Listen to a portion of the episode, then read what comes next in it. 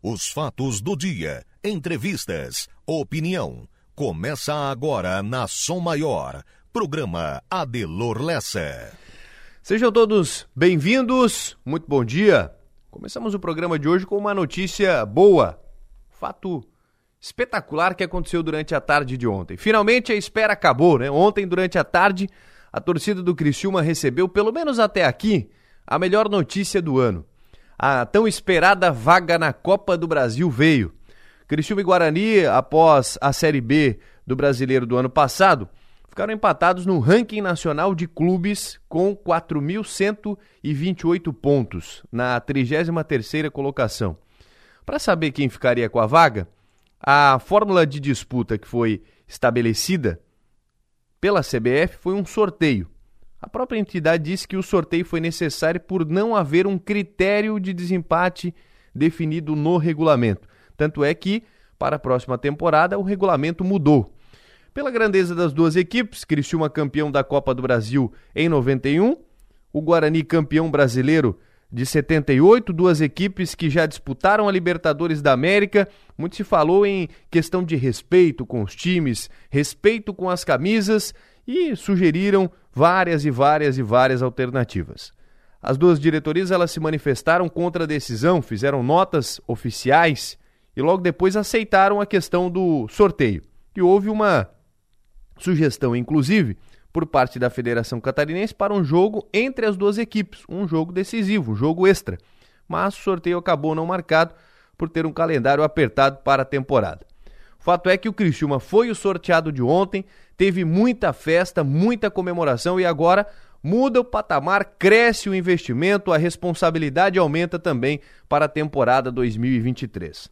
Vamos falar muito sobre este fato de hoje, sobre o Criciúma, uma importante notícia e um importante fato que aconteceu durante a tarde de ontem na sede da CBF. Todos os detalhes nós vamos trazer a partir de agora aqui no programa Adelô Lessa.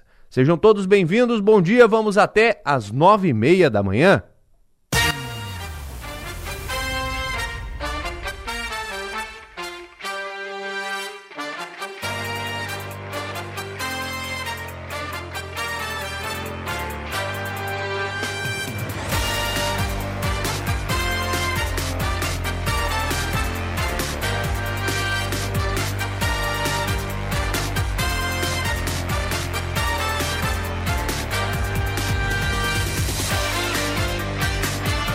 Sete horas e três minutos, hoje 17 de janeiro de 2023, é terça-feira, sejam todos bem-vindos. Neste momento em Criciúma, céu parcialmente nublado. Teve um amanhecer muito bonito, agora as nuvens tomam conta, né? Bastante nuvens, mas o sol ainda aparece timidamente. Tempo parcialmente nublado neste momento em Criciúma. E assim que seguimos, até as nove e meia da manhã, aqui pelo programa Delor dessa. Seja bem-vindo, seja bem-vinda, bom dia!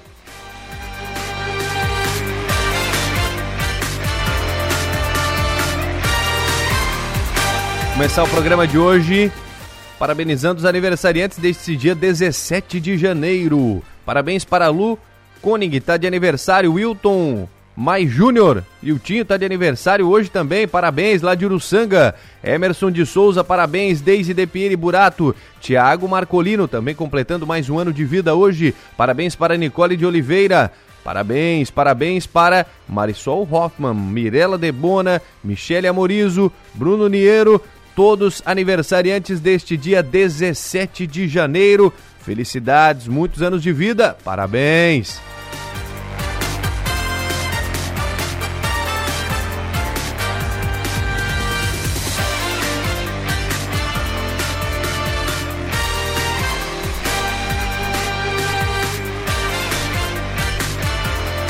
Seguimos com o programa até as nove e meia da manhã, hoje falando de Copa do Brasil. Será o nosso principal assunto, um dos principais assuntos aqui do programa. Criciúma garantiu a vaga na Copa do Brasil em 2023 através de um sorteio feito ontem à tarde pela CBF. Ufa, acabou, né? acabou aquela angústia e tal. O torcedor tava, ah, vai ficar fora, não vai, vai para a Copa do Brasil. Foi. Sorteio feito ontem na CBF Daqui a pouco a gente fala mais sobre isso. Vamos conversar com o presidente do Criciúma, Vilmar Guedes, falar dos planos agora, porque tem um planejamento, entra um valor a mais. Vamos saber quais são os planos do Criciúma para a temporada 23 com esta vaga na Copa do Brasil. Também estaremos falando sobre outras, outros assuntos aqui no programa. Nós vamos estar abordando diversos assuntos, inclusive. Você pode mandar a sua sugestão de pauta, sempre, sempre falo isso, você pode mandar a sua sugestão de pauta para a gente aqui pelo WhatsApp 3431 5150. Nosso telefone já está liberado para você participar da programação.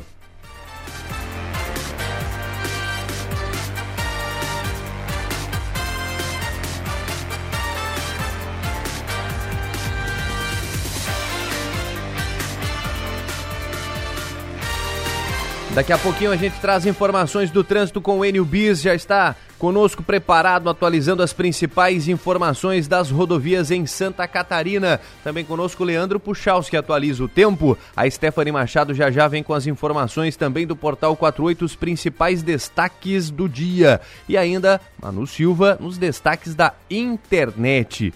Também estaremos aqui com João Nassif na opinião, no fio do bigode. Vamos falar muito sobre essa situação da Copa do Brasil, do Criciúma, do próximo jogo que será na quinta-feira pelo Campeonato Catarinense e também estaremos recebendo Piara Bosque e Magis Topassoli para falarmos também de política. São os principais assuntos do dia de hoje que você confere aqui na programação Som Maior. É a nossa equipe preparada, definida para levar as principais notícias do dia para você. Nós estaremos aqui, como falei, recebendo o presidente Vilmar Guedes, presidente do Criciúma, falando mais dessa situação. Ainda o repórter Júlio Nascimento traz informações do Guarani, que perdeu o sorteio ontem na Copa do Brasil e irá buscar medidas através da justiça. Vai entrar com uma ação aí por conta deste sorteio. A gente vai entender de que forma será através lá da Federação Paulista, contra a Federação Paulista, que teria é, antecipado uma vaga para o Botafogo. Enfim, a gente vai entender mais essa situação daqui a pouquinho aqui no programa. Também recebo Luiz Gustavo Laurindo, que é vice-prefeito do Balneário Rincão. Vamos falar sobre a questão do acesso à Zona Sul.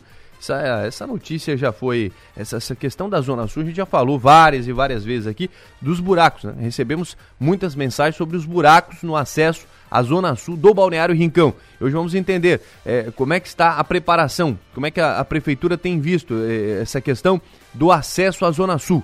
Se vai ser feito reparo, não vai. A gente traz detalhes em seguida no programa.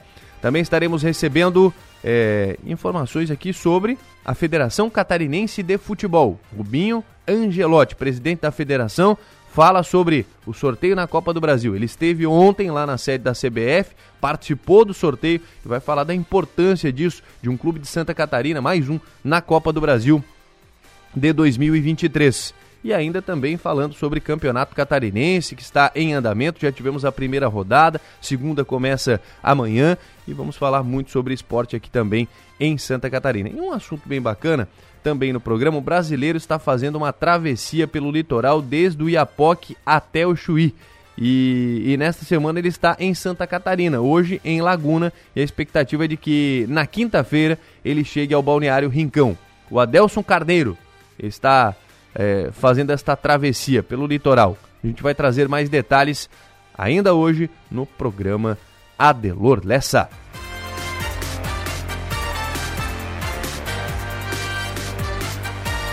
Vamos movimentar as primeiras vozes do rádio, trazendo os destaques do trânsito. Alô, Eriubi, seja bem-vindo, bom dia.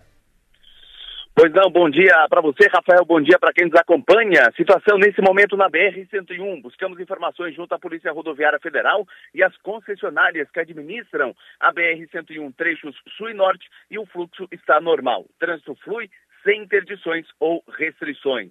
Com relação ao trecho sul da BR-101, entre 7 da manhã e 18 horas, o tráfego pode ficar lento em alguns pontos da rodovia, isso ao longo da semana. Isso por causa de obras no pavimento da pista. O motorista precisa estar atento em dois trechos de Paulo Lopes e um deles é no quilômetro 257, no túnel do Morro Agudo. Ainda em dois pontos de Imbituba, no sentido sul, em Laguna, no sentido sul também, entre Pescaria Brava e Capivari de Baixo. Em Tubarão, no Morro do Formigão, e entre Tubarão 3 de Maio e Jaguaruna, no motorista também precisa ficar atento na BR-101. Também em Sangão, Içara e Passo de Torres. Vale ressaltar que entre Paulo Lopes e Jaguaruna, nove radares na BR-101 estão em funcionamento desde o final do ano passado. Os equipamentos estão instalados nos quilômetros 252, sentido sul em Paulo Lopes, e 255, sentido norte, também em Paulo Lopes. Em Laguna, no quilômetro 304, sentido norte. Em Capivari de Baixo, no quilômetro 325, também no sentido norte. Em Tubarão, são três radares. Nos quilômetros 334, tanto sentido sul quanto sentido norte, e no quilômetro 336, no sentido norte, e dois radares na BR-101 em Jaguaruna, no, quilômetro 347, no sentido sul, e também no sentido norte na SC 445, saída e entrada do Balneário Rincão. Neste momento, a informação que obtivemos é que o trânsito flui normalmente, nenhum problema registrado. Em Uruçanga, motoristas precisam ficar atentos porque desde ontem lombadas estão sendo removidas de um determinado local e novas lombadas estão sendo instaladas em outros locais, o que faz com que o trânsito fique lento em algumas ruas. Por exemplo, na rua Zeferino Búrigo, fica no centro de Uruçanga, duas lombadas foram removidas. Já na rodovia dos imigrantes, no bairro São Pedro, uma lombada instalada. Lombadas estão sendo instaladas ainda, uma no acesso à escola Elias Bis, no bairro das Damas, e outra na localidade do Rio América. O motorista precisa ficar atento, tem homens na pista trabalhando e o trânsito fica lento nesses locais onde principalmente as lombadas estão sendo colocadas. E uma outra informação de trânsito com relação ao Braço do Norte, na rua Frederico Kirten, a base para a colocação da pavimentação asfáltica foi feita e por isso a circulação nesta via está proibida desde sexta-feira até amanhã. Passou o final de semana inteiro e o início dessa semana, até na quarta-feira, o motorista não pode passar pela rua Frederico Kirten. Com isso, o motorista de Braço do Norte precisa acessar ruas próximas como rota alternativa. Rafael. Muito bem, obrigado Enio Bis pelas informações, atualizando o trânsito também aqui em nossa programação.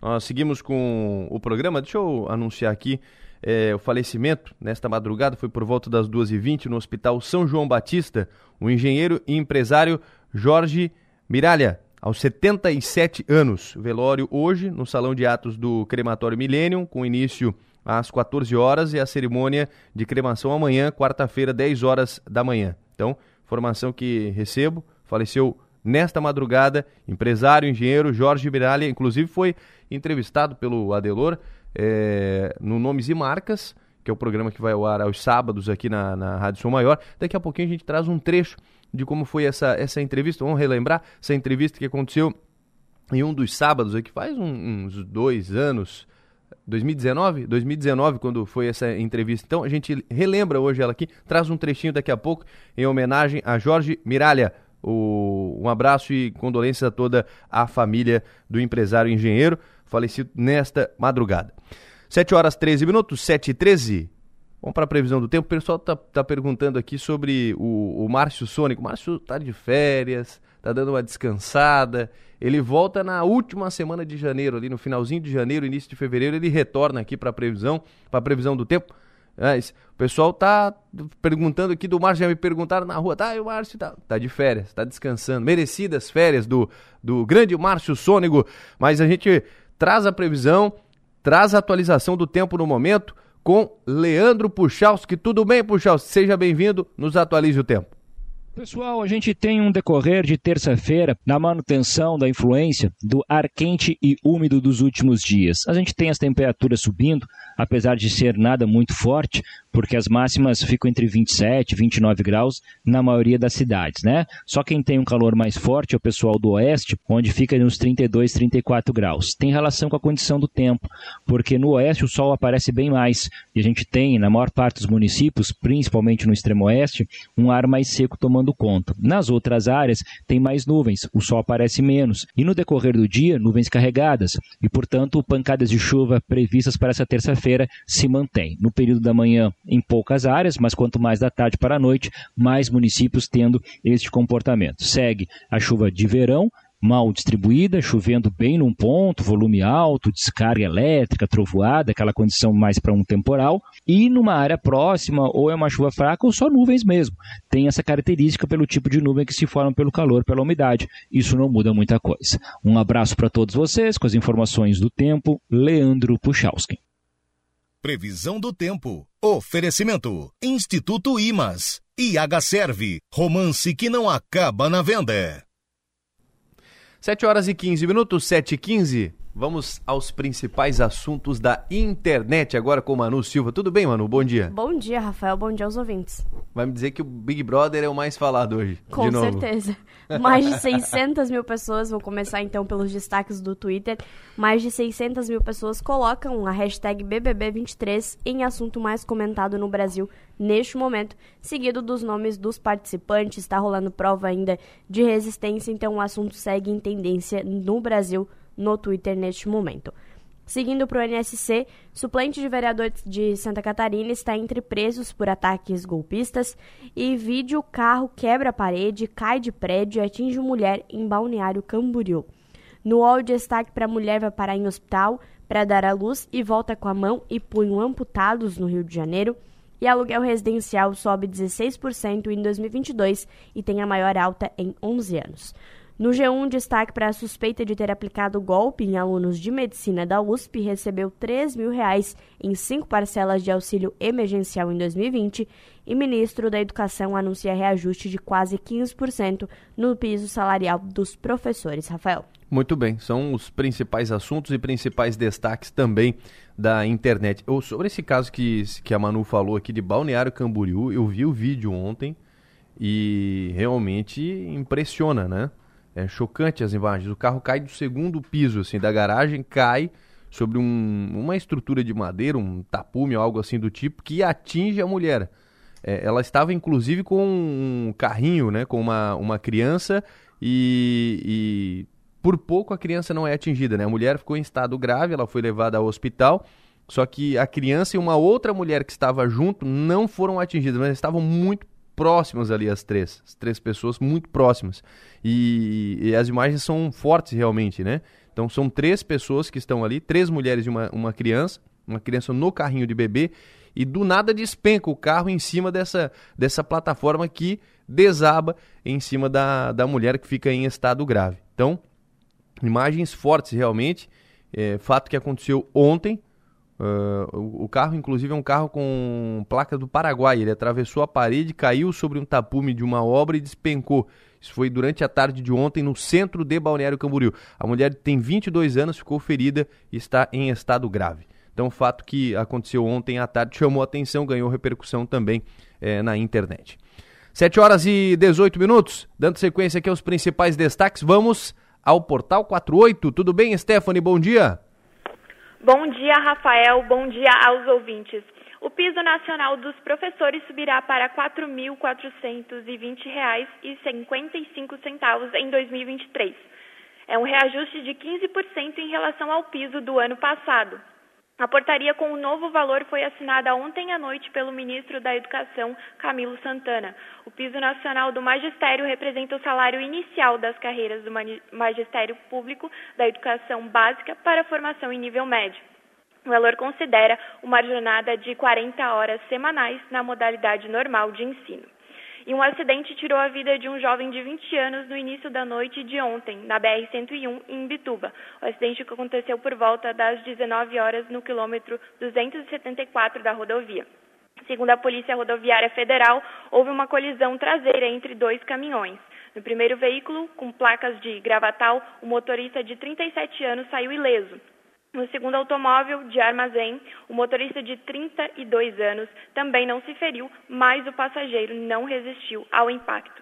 Esses são alguns dos destaques desta manhã no Portal 48. Rafael. Stephanie, obrigado pela participação aqui no programa. Estamos dando sequência aqui com os destaques dos jornais, começando agora por Folha de São Paulo, diz o seguinte: PGR, que é a Procuradoria Geral da República denuncia e pede prisão de 39 suspeitos de ataque. Procuradoria pede 40 milhões de reais em bloqueios de bens. E ainda aqui, coisa inacreditável, diz Bolsonaro sobre episódio do dia 8. Passando agora para o estado de São Paulo, Josué Gomes é destituído da presidência da Fiesp. Afastamento é medida inédita. Empresário deve recorrer na justiça. E o o Globo diz: PGR denuncia 39 extremistas por tentativa de golpe de Estado. Foram pedidos ao STF prisão preventiva e bloqueio de 40 milhões de reais. São os destaques dos jornais. Manchetes do dia. Oferecimento. Itagres. Excelência Moda e Arte. 7 horas 20 minutos. Deixa eu chamar o João Nassif aqui para conversa. Tudo bem, Nassif? Seja bem-vindo, bom dia. Bom dia, Rafael. Tudo bem, tudo certo aí. E até contente, né? Pela, pela bolinha ter dado ao Criciúma o direito de disputar pela 12 vez sem interrupção em a Copa do Brasil. Porque desde 2012 o Criciúma está na competição, sempre pelo ranking, né? Que era o critério que a CBF usou até então, até agora e com esse empate no ranking com o Guarani, a decisão foi para foi a bolinha e o Criciúma acabou vencendo. E felizmente, né, muda-se o critério para a partir do ano que vem. Acaba com essa história do ranking e vamos para a meritocracia ver as equipes que irão disputar a Copa do Brasil, Rafael. Pois é, e de uma forma inédita foi esse ano, né? No, sorteio, na bolinha para Criciúma e Guarani. Presidente Pois viu... é. Pois não. E, e, fica aí até por um alento aí ao Guedes, que deve estar na linha conosco, né, o presidente. Em, em 2021, o Criciúma jogou a Copa do Brasil porque em 2020 a Chapecoense havia sido campeã brasileira da Série B. Então, com esse título, a Chapecoense garantiu, sem depender do ranking, participação na Copa do Brasil. E com isso, o Criciúma, que estava abaixo da Chapecoense na Copa, no, no ranking nacional de clubes, acabou sendo beneficiado com esse título da Chapecoense e pôde disputar a Copa do Brasil em 21, quando fez a sua melhor campanha nesse recorte aí de 2012 até agora, a sua melhor campanha, né? Porque foi eliminado apenas na quarta fase pelo Fluminense, ganhou em casa por 2 a 1, perdeu no Maracanã por 3 a 0. E aqui lembramos até hoje daquele pênalti mal marcado pela arbitragem que deu ao Fluminense a possibilidade de fazer um gol e o Criciúma foi com apenas a vantagem de um para jogar no Maracanã. Mas era isso, quis fazer esse, esse retrospecto aí para mostrar que o Criciúma pode agora, como houve o sorteio, uma situação diferente do ranking, apesar de ter, estar empatado no ranking, a possibilidade aí de fazer uma campanha parecida com a campanha de 21, Rafael. Presidente Vilmar Guedes, tudo bem? Seja bem-vindo, bom dia. Bom dia, Rafael Dinheiro, bom dia, Nacife. Olha, muita emoção. Nós acompanhamos ontem o sorteio efetuado na sede da CBF. De antemão, eu gostaria de agradecer ao nosso vice administrativo, Alexandre Farias, e o presidente da Federação Catarinense, o Rubens Angelotti, né, que nos representaram é, na sede da CBF. E olha, Nacife, certamente em 76 anos de história do clube, né, esse episódio de disputar uma vaga em uma competição dessa envergadura, sorteada na CBF, é algo inédito e não acredito que deva se repetir na história do futebol brasileiro. É, é algo inédito e histórico, né? Felizmente deu tudo certo. Ô Guedes, a comemoração foi muito grande ali. Eu, eu acompanhei um vídeo de você, mais o pessoal tudo junto. É, foi como um título, o sentimento de um, de um título, de uma vitória importantíssima. Como é que foi? Conta pra gente, Guedes. É uma situação que garante ao clube, né, Rafael? É, tem um calendário melhor, né, mais encorpado. É, nós temos mais duas competições, né, o catarinense e o brasileiro. E a Copa do Brasil, né? é, tem um recurso, né, que é oriundo da participação, isso é muito importante, né? Mas o dinheiro é bom que se saliente, ele é volátil, né? O que tem aí é, por trás disso tudo é a possibilidade de incrementos a partir do momento que o clube é, passe de fases, né? Uma maior visibilidade, o Criciúma ele precisa participar de competições dessa envergadura, né? e especialmente a contrapartida para o nosso sócio torcedor, né? E tem também a questão de ser um atrativo para o atleta, a comissão técnica, né? Então, muita emoção. Eu ontem perdi a voz. Eu tenho um problema quando eu vou ao estádio. Eu não falo uma palavra e perco a voz, né? E ontem eu fiquei umas duas horas aí sem poder falar, né? E viram como é que estava o Rubinho Angelotti? Eu falei com ele depois, muito emocionado, estático, né? É isso. N nós vamos é... conversar com ele em seguida aqui também, com o presidente Rubinho. Ô Guedes, a pergunta que, que tenho a fazer é referente à questão do planejamento. Muda algo a partir de agora com a confirmação da, da vaga na Copa do Brasil? Não, não muda. Nós estamos aguardando a definição do primeiro jogo, né? Eu imagino que deva ser distante, né? É, pela formatação do grupo, né? Nós podemos jogar em Rondônia, Mato Grosso, não importa, né? O Criciúma vai forte, né?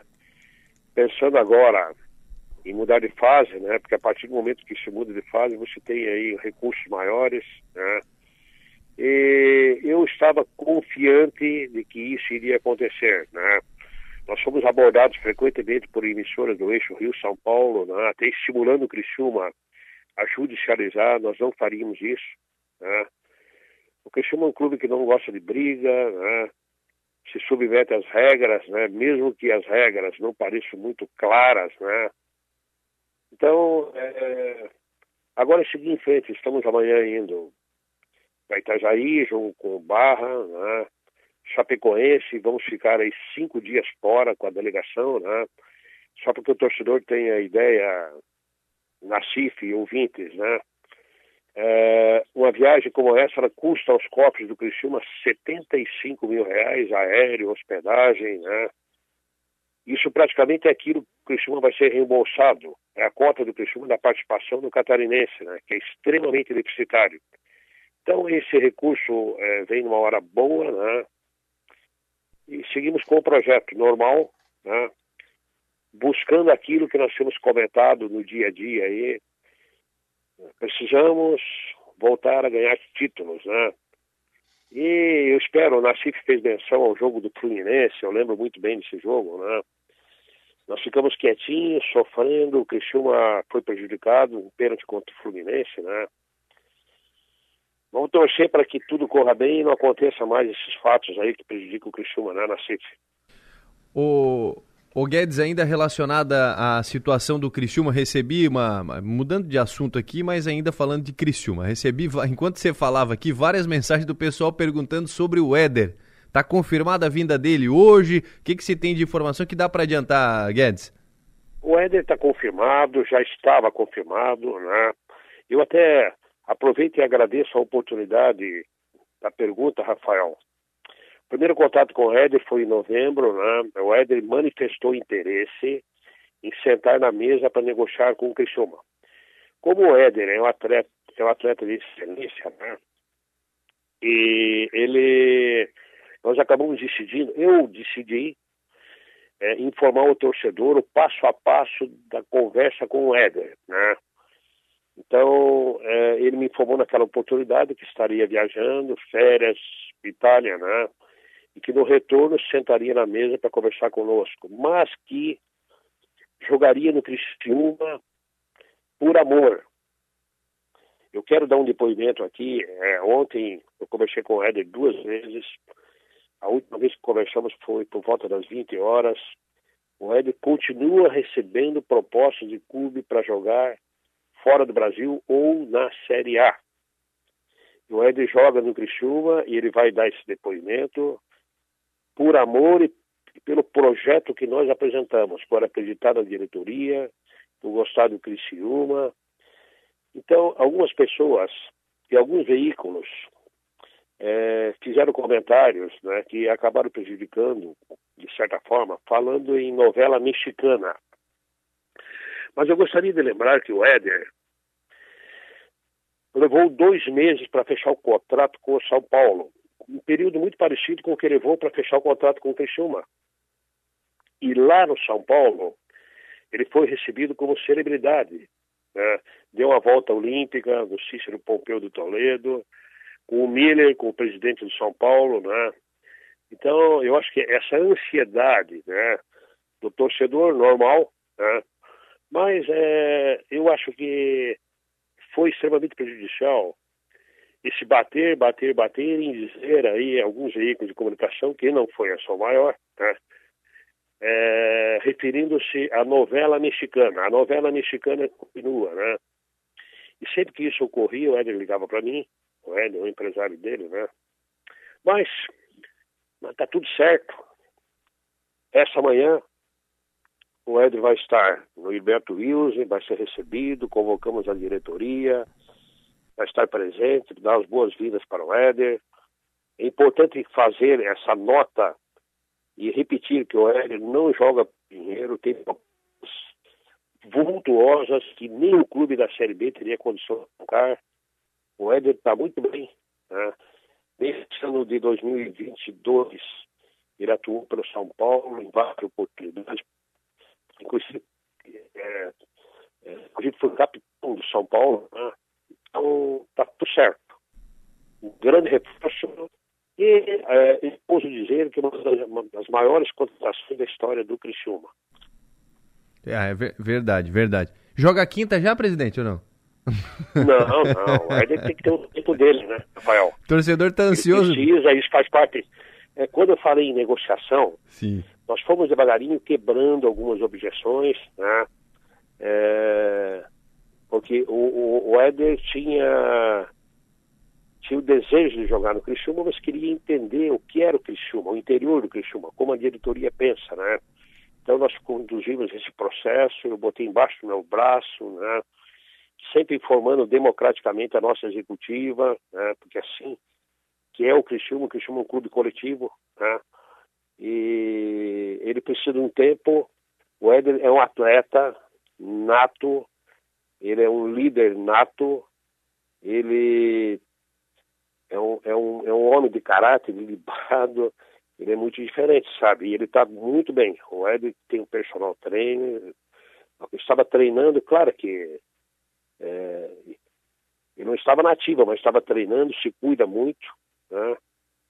E eu acho que ele precisa de um tempo, né? Já conversamos com o TECAT, conversamos com o departamento médico. Né? A previsão é que hoje, hoje assinamos o contrato, é, estamos viajando com a delegação na quarta-feira, amanhã, né? O retorno previsto é segunda-feira, né? É, porque a delegação não retorna. Nós vamos, nós ficamos em Florianópolis e viajamos no sábado para Chapecó. E eu gostaria muito de estar presente na apresentação do Éder. Vamos ver se programamos isso para a próxima segunda-feira, né, com o Alex Brasil presente, a diretoria do Cristiano presente, fazer uma grande festa, né? E vamos ver se nós fazemos também na loja do Tigre, aqui na Tigre Maníacos, uma sessão de autógrafo do Éder para que ele possa ficar próximo do torcedor, tá? Muito ele precisa bem. disso, o torcedor também precisa. Vamos tratar bem desse menino aí que fez história, Certeza. está maduro, está preparado, está no auge para nos ajudar. É, e o projeto dele é o projeto que colide frontalmente com o projeto do Criciúma, né? Conquista do Campeonato Catarinense, temos dito, e ascensão do Criciúma à Série A do Campeonato Brasileiro. É, esse é o nosso foco. Presidente Vilmar Guedes, obrigado, viu, pela atenção com a Rádio Som Maior sempre. Sucesso na temporada e tenho certeza que vai ser um sucesso o ED também. Obrigado, bom dia. Deus abençoe a você, um abraço, Nacife, tudo de bom. Presidente do Criciúma, Vilmar Guedes, conversando conosco. Duas informações importantes, João Nassif, Copa do Brasil e o Éder assinando o contrato agora pela manhã com o Criciúma. Olha, Rafael, já era esperado essa, essa, essa conversa aí, a confirmação do Éder, né? O presidente vem falando isso já há muito tempo. O Éder, em momento algum, acabou desmentindo, mesmo entendendo aí, até noticiado que foi, não sei se por ele, pelo seu empresário, ou especulado a possibilidade de, do Santos e outros clubes estarem interessados aí no, no, no seu futebol. Agora já era esperado, né? Então, que bom que ele vem, confirma hoje, chega, assina contrato e depois é apresentado quando o presidente retornar dessa viagem de dois jogos que o Criciúma fará pelo estado catarinense na disputa do campeonato. E com relação ao sorteio, é sorteio, né, meu? É o é A ou é B. Quem, quem, quem tem mais sorte acaba sendo beneficiado. Agora, a informação que eu tenho também, e foi divulgada, é que o, que o, que o Guarani vai judicializar essa história aí. Isso. Não tem nada a ver com o Criciúma, que está confirmado. Ele quer a vaga ali da Federação Paulista.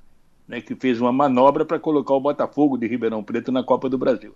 Então vamos aguardar esse desdobramento por lá, mas eles que se entendam, né? O importante é o Criciúma, que está confirmado na Copa do Brasil o ano que vem. Ô Nassif, deixa eu até chamar sobre esse assunto o repórter Júlio Nascimento, que cobre o Guarani lá em São Paulo e traz mais informações agora pra gente. Júlio Nascimento, obrigado pela atenção aqui com a Rádio Som Maior, seja bem-vindo, bom dia. Bom dia, Rafael, amigos da Rádio Som Maior. Pois é, falando da visão do Guarani sobre tudo que tem acontecido envolvendo essa disputa pela vaga na Copa do Brasil há três semanas, é, os bastidores é, do Brinco de Ouro, né, a casa do Guarani, agitadíssimos por conta da competição. A Copa do Brasil estava no planejamento financeiro do Guarani, até pela, pelo possível reajuste também na premiação, então seria um dinheiro direcionado é, diretamente para as contas, pagamento dos salários, é, para as movimentações do clube também dentro do mercado da bola. Então, o Guarani contava bastante com essa participação na, na Copa do Brasil. Só recapitulando, né? Por que, que a torcida do Guarani, a imprensa, a própria diretoria é, comemorou é, a classificação do time lá em novembro, depois do empate contra a Chapecoense na última rodada? Porque o São Paulo, algumas semanas depois, confirmou a, a, sua, a sua vaga na fase avançada da competição por estar entre os nove melhores da Série A. E com isso, o Guarani não estava na Copa do Brasil pelo ranking, mas sim pela Federação Paulista via estadual. O Guarani herdou a, herdaria a vaga do São Paulo é, como um dos três times é, indicados pela Federação Paulista por conta da classificação final. Três das cinco vagas é, corresponde ali à colocação que você tem dentro do Paulistão. Então, como é, o Palmeiras foi pelo Campeonato Brasileiro Libertadores, o São Paulo foi pelo Brasileiro, o Corinthians foi pelo Brasileiro, o Santos aí no caso foi pelo ranking. O Guarani teria uma dessas três vagas e por isso, além do Guarani, o Criciúma também estava confirma, estaria confirmado na competição. Mas a Federação Paulista, acreditando que o Guarani estaria na Copa do Brasil via ranking da CBF, por um suposto critério de desempate que seria um suposto peso maior da Federação Paulista sobre a Federação Catarinense, a Federação Paulista indicou o Botafogo, que foi vice-campeão do Troféu do Interior, para tentar aumentar o número de participantes dos times de São Paulo. Só que isso foi respingar na CBF. A CBF informou a Federação Paulista e os clubes que não existe esse critério de desempate e por isso caímos no sorteio. Então, Guarani, a partir do sorteio de ontem, é, descartou essa briga com o Criciúma o clube preparou dois recursos jurídicos para tentar corrigir a indicação da Federação Paulista, porque essa vaga que hoje é do Botafogo, por direito seria do Guarani. Então agora o departamento jurídico trabalha para tentar reverter essa indicação do Botafogo de Ribeirão. O Botafogo também já se respalda juridicamente, porque é, a, a, Federação Paulista já enviou a, a lista dos indicados via Federação Paulista, né? Então é uma situação que agora vira uma disputa com o Botafogo. É como se o Guarani e Criciúma tivesse encerrar, encerraram ontem essa disputa judicial e agora essa disputa se volta ao Botafogo. Então, nesse sentido, acho que o torcedor do Criciúma é, pode ficar tranquilo, porque esses recursos que o Guarani vai aplicar envolvem mais a federação do que a CBF em si. O que pode acarretar aí e respingar ainda no Criciúma é que, dependendo da situação, isso vai envolver a STJD e aí a primeira rodada ou a participação do Criciúma talvez seja adiada aí na primeira rodada até que isso se resolva. E aí o pagamento também é adiado. Mas em termos de ameaça de vaga, acho que o Guarani a partir de agora muda um pouco o foco dele, até pela pressão da torcida também nesses últimos dias. Com informações do Bugre de Campinas, Júlio Nascimento para a Rádio Som Maior. Obrigado, Júlio, pelas informações. Então está aí o, o, João Nassif, o que fará o Guarani agora com a decisão de ontem, né? Com o sorteio de ontem, vai tentar realmente buscar na justiça aí uma, uma vaga na, na Copa do Brasil. É, eu apenas quero fazer aqui um, um adendo né, à informação que o repórter Júlio passou lá de Campinas, que é o seguinte, não respinga mais no Criciúma, não tem jeito. A CBF definiu que a vaga seria conquistada no sorteio e ganhou o Criciúma. Então o Criciúma vai jogar e vai, ter, vai, entrar, na, vai entrar na tabela do na, na, tabela da Copa do Brasil. A bronca fica lá, como ele mesmo, como ele mesmo falou. A bronca é lá com a Federação Paulista, Botafogo, Guarani, esse embrólio todo que eles armaram. Então eu penso eu que, e afirmo, né, não é que penso, eu afirmo que o Cristiano está garantido na Copa do Brasil e vai jogar a primeira rodada, a hora que sair a escala, porque a CBF definiu que essa última vaga seria pelo sorteio, sorteio foi feito, Criciúma ganhou no sorteio, então vai jogar e os paulistas lá que se entendam, né, que brigam entre eles lá para saber como é que fica, Rafael. Agora é com eles, né? Agora é com eles. Claro, agora joga lá, né, meu? Quem, quem mandou, né? Quem mandou tentar uma maracutaia, né? Então, é, que, que se faz e que se paga, né? Como diz o ditado aqui. Muito bem. João Nassif, até daqui a pouco você volta aqui comigo e o Rubinho, né, presidente da federação, daqui a pouquinho em seguida aqui no programa. Tá bom, fico no aguardo aqui, Rafael. Até daqui a pouco. No Fio do Bigode. Oferecimento: Raibel e Clínica Odontológica Doutor André Lima. 7 horas e 40 minutos. É, a gente volta a falar de campeonato catarinense, Copa do Brasil. Daqui a pouco vamos conversar com o Rubinho, que participou lá na, na sede da CBF desse sorteio que aconteceu ontem. Sabe a visão que tem a Federação Catarinense, opinião sobre essa mudança também na, na questão envolvendo uh, as vagas para o próximo ano. Mudou, o regulamento mudou para a Copa do Brasil de 2024 e a gente vai falar sobre isso daqui a pouco aqui na programação. Intervalo, volto em seguida. Estamos com 7 horas e 47 minutos, 7 e 47 dando sequência aqui ao, ao nosso programa. Recebi algumas mensagens agora mais cedo. Olha, bom dia. A Praça do Congresso foi somente bloqueada e não estão trabalhando? Não vejo movimento nenhum. Foi o que disse aqui o nosso ouvinte, o André. Mandou mensagem para gente no 3431-5150. Vamos nos informar sobre essa questão da Praça do Congresso, como é que está o andamento da obra naquela região. Uh, mais uma pergunta aqui. Uh, uma participação do ouvinte. Uh, alguma novidade sobre a, a, apresentação e assinatura do Éder? Veio um monte de mensagens sobre isso, né? O presidente falou hoje, Gustavo de Sara, que fez a pergunta. Daqui a pouquinho o Éder deve estar no estádio Heriberto Wilson, né? Durante a manhã de hoje para assinatura do contrato. E tem outras mensagens aqui que chegaram na programação. Em seguida eu falo mais a respeito disso. Dando sequência ao programa, vamos falar do Balneário Rincão agora o vice-prefeito do município, Luiz Gustavo Laurindo. Tudo bem? Seja bem-vindo, bom dia. Bom dia, bom dia a todos os ouvintes da Sua Maior. Bom, vice-prefeito, a gente tem recebido aqui eh, recentemente algumas mensagens falando sobre o acesso à Zona Sul do Balneário Rincão, principal assunto, principal informação que recebemos sobre a questão da, da conservação deste acesso, buracos e tal. Como é que a prefeitura tem tratado deste assunto? Realmente, Rafael, quando a gente é, enfrenta um, uma, uma chuva como, como deu a última agora e, e a movimentação dos carros bem frequente em cima da via, acaba danificando por, por ser um asfalto já um pouco mais antigo, um asfalto já que realmente já recebeu bastante reparos e que está sendo insuficiente já toda essa manutenção.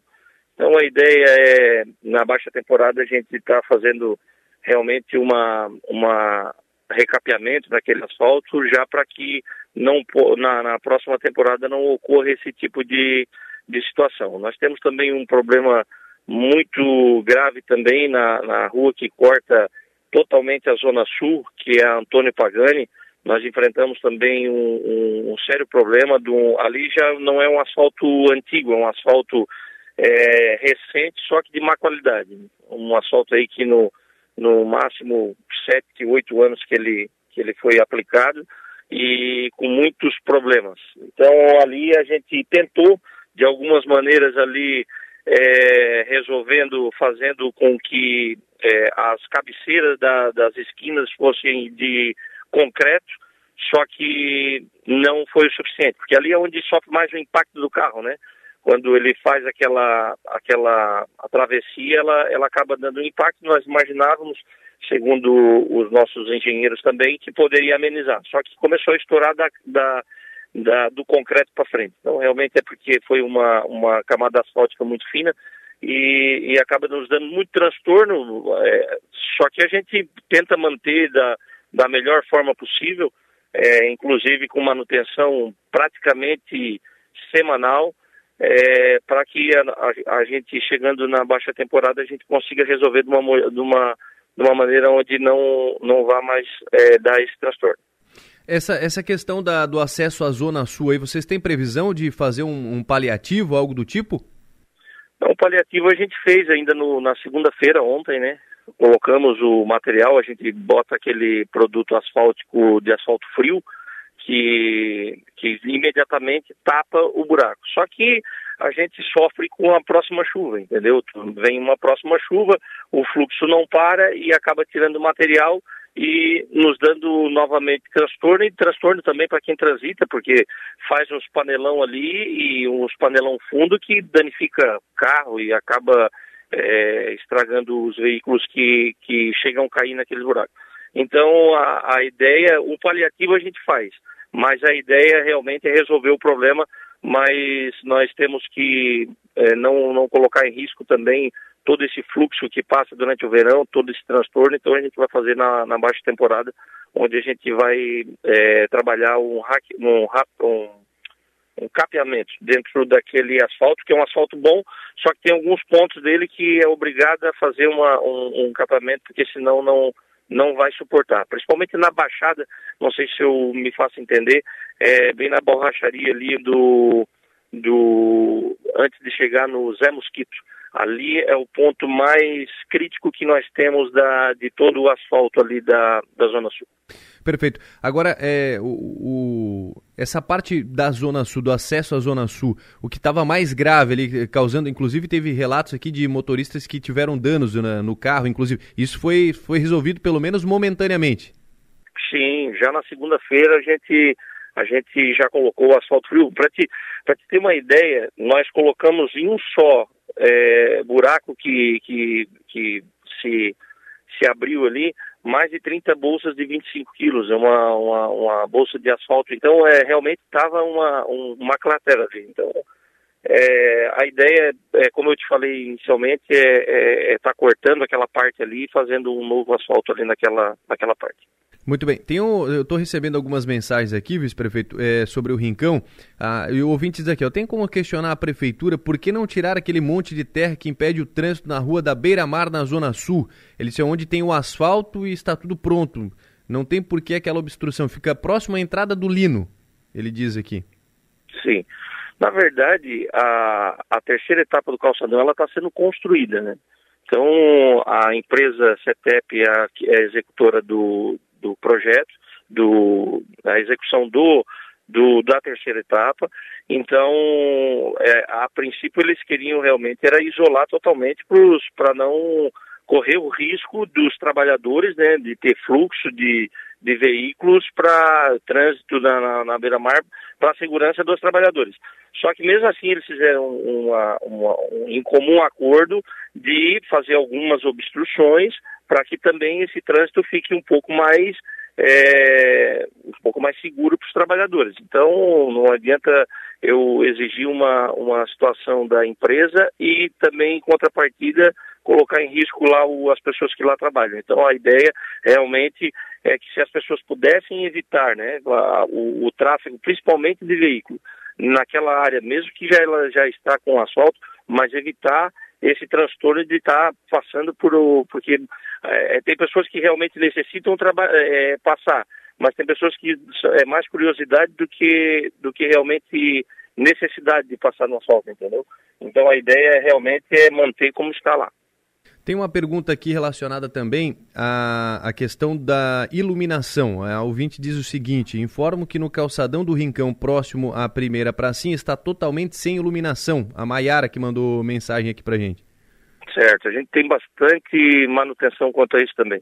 Não só ali na, nessa parte onde a ouvinte está colocando, mas também teve algumas situações ali na parte do Grandão é, nós sofremos muito com isso por, pela maresia, né? Nós, nós temos uma, uma, uma manutenção periódica aí, é, temos uma equipe de eletricistas só nesse sentido, justamente porque nós temos é, bastante ocorrência nesse sentido. Mas eu acredito que já está na, na já está no cronograma para que seja é, consertada essa, essa parte aí também. Eu tenho uma pergunta aqui também do ouvinte. Bom dia, Rafael. Quem fala é Marcelo. Pergunta para o vice-prefeito a respeito das limpezas das ruas da Zona Sul também. É, eu sei que é de, de, de responsabilidade do proprietário do terreno limpar, mas tem vários terrenos baldios que realmente o mato está tomando a estrada. Passa um carro no meio da estrada porque não tem espaço para dois. O mato vem tomando a estrada e esse ano a prefeitura não fez nada pelo Zona Sul, ficou meio largada essa, essa parte do, da limpeza da beirada das estradas. Sobre essa questão, vice-prefeito. Sim, nós estamos, nós temos uma equipe também que trabalha diariamente só na limpeza e principalmente na Zona Sul. Na Zona Sul a gente teve uma, logo já no, no começo de novembro, nós tivemos um, um grande mutirão para fazer desde o, do, do, da ponta da Zona Sul até que nós chegasse aqui na Dois Garotos. Mas realmente nós sofremos com isso porque tem moradores que, que tem, não só os moradores, mas os proprietários de terrenos, que eles adquirem o terreno e acabam não fazendo a manutenção. Então nós temos esse e nós temos muitos moradores que colaboram e muito com a prefeitura nesse sentido de é, arrumar e deixar ajeitadinho à frente da casa mas a, a, baixa temporada nos traz um grande transtorno, porque também esses moradores acabam é, não ficando é, com frequência na, na praia e acaba que criando uma, uma, uma grande manutenção. Então nós temos que, depois para dar conta disso tudo, não é, é, não é muito fácil. Mas nós estamos sim trabalhando, nós temos uma equipe com mais de 15 homens só na limpeza de todo o Balneário Rincão. Então, realmente tem alguns pontos que, que podem ficar a, a desejar, mas é, é, sempre com muito trabalho no sentido de que nós possamos manter a, a, a limpeza de todo o rincão. Muito bem. Luiz Gustavo Laurindo, obrigado, viu, pelos esclarecimentos, pela atenção aqui com a Rádio Maior. Bom dia, bom trabalho sempre à disposição. Um abraço a todos os ouvintes, um abraço a Somael. Este vice-prefeito do Balneário Rincão falando sobre essas situações. Ouvintes no, nos procuraram aqui e, e nos. Ó, chegou uma, uma mensagem aqui diz o seguinte: Bom dia, Zona Sul do Rincão totalmente abandonada, diz aqui a nossa ouvinte, né? Situação do Balneário Rincão. A gente vai recebendo algumas, algumas mensagens chegando por aqui. O Luiz Gustavo Laurindo, que é o vice-prefeito, fez alguns esclarecimentos, principalmente sobre essa questão do acesso a, a, a, pela Zona Sul do Balneário Rincão e também de matos em terrenos, iluminação. Então, um, um, um, balanço do que tem sido feito e das principais reivindicações dos moradores. Tinha uma questão também envolvendo a, a distribuição de água, né? Que estava faltando água e tal, mas a princípio pelo que eh, observamos e, e, os ouvintes têm nos passado, acredito que essa situação tenha se normalizado sobre a questão da distribuição de água, mas fato é, situação do Balneário Rincão neste momento. Mudando de assunto, 7 horas 58 minutos, vamos falar sobre o Cicred Sul. Aloysio Vestrup, tudo bem? Seja bem-vindo ao nosso programa. Bom dia, prazer recebê-lo aqui. Bom dia, Rafael. Bom dia, ouvintes da Rádio São Maior. Mais uma vez, agradecemos aí o convite para estar aqui na rádio falando sobre coisa boa. Hoje, pois é. Normalmente a gente traz notícias boas para o sul de Santa Catarina. Hoje a gente vai falar sobre uma, uma questão social, né? uma, uma, um trabalho que tem sido feito pela Cicred Sul. 2022 já foi de, de grandes realizações, enfim, com esse trabalho social também e, e o que, que, está sendo planejado agora para 2023? Sem dúvida, eh, nós eh, a partir de 2020 implantamos o Fundo Social, que são parte das sobras, né?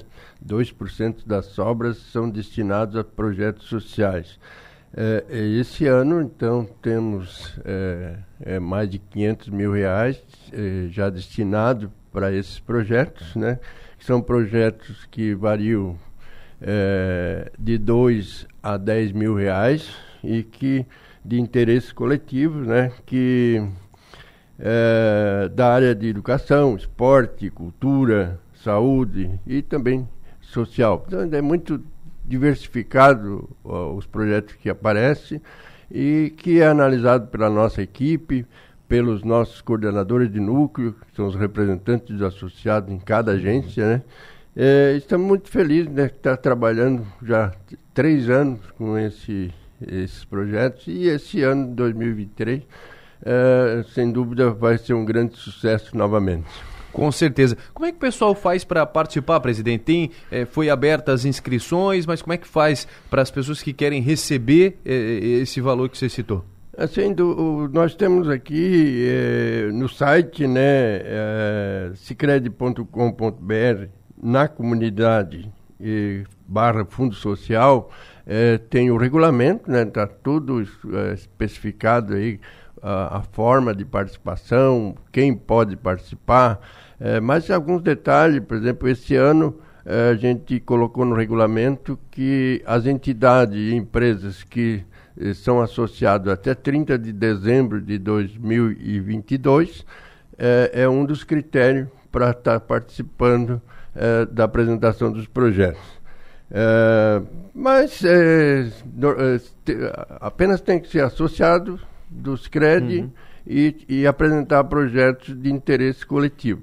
Até 31 de março, é isso? Ah, para fazer. É, é abriu ontem, então, as inscrições é, e vai até 31 de março as inscrições, né? A partir dali passa, então, as análises uhum. e, e aí temos até 30 de junho para estar tá, uh, anunciando os contemplados e, e uh, colocando o dinheiro na conta das entidades e uhum. das empresas. Muito bem. Aí a partir do segundo semestre do ano, né? O dinheiro é, é de até 30 de junho, de junho a gente deposita, deposita e ah, a partir perfeito. dali começa a execução dos projetos e até 30 de novembro é, ele, as, é, quem for contemplado tem que é, fazer a prestação de conta.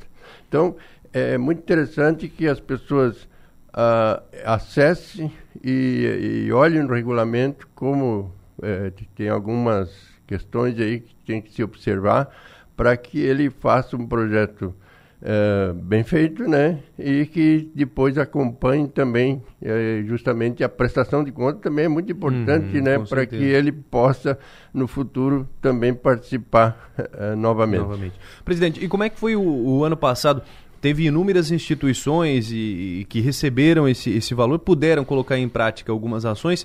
Você consegue nos, nos trazer algumas das que foram colocadas em práticas no ano passado? O ano passado foram 120 projetos né, de, de diversos uh, setores, né? É, escolinha de futebol, é, pessoal da, das APAES, é, tem não dá para se especificar uhum. todos, né? Mas foi projetos sim, maravilhosos uhum. que apareceram, é, que a gente alguns a gente visita e, e e, vai lá a, a, ver o que aconteceu. Escolinha de, de, de Eu tive numa escolinha de, de, de, de lutas, né? Ali no, no, no Rumaina. Então é muito gratificante uhum. ver o que acontece e o que as pessoas, realmente, o, quem idealiza esses projetos, né? É, e a gente é, fica maravilhado no uhum. que eles têm apresentado para nós e por isso que é, cada vez mais a gente é, se motiva para estar tá, uh, aportando mais dinheiro é, para esses projetos. Muito bem. O Cicred Sul está instalado aonde hoje, presidente? Cicred Sul, ele é responsável pela área de atuação dos 45 municípios do sul de Santa Catarina, né? É, hoje estamos com 13 municípios com agências físicas. Uhum. É, para esse ano e o ano que vem, a gente tem pelo menos seis, sete municípios para estar tá implantando novas agências. É, e estamos com um projeto né, para estar tá é, nesses 45 municípios, talvez até 2030, não sei se todos os municípios vão ter uma agência, uhum. mas é, hoje, por exemplo, já atendemos alguns municípios sem agência física. Hoje está mais fácil, né? Porque hoje o virtual, é o virtual está tá ajudando bastante. E estamos crescendo a cada ano, né, em números mar é, maravilhosos, né, acima de 30%. É, e é, realmente estamos fazendo a nossa parte Uh, junto ao nosso sistema. Nosso sistema tem mais de 107 cooperativas, né, espalhadas no Brasil inteiro. Hoje praticamente estamos no Brasil todo. Evidentemente que algumas áreas não estão uhum. ainda contempladas, mas aos poucos a gente vai uh, uh, indo para todas as regiões.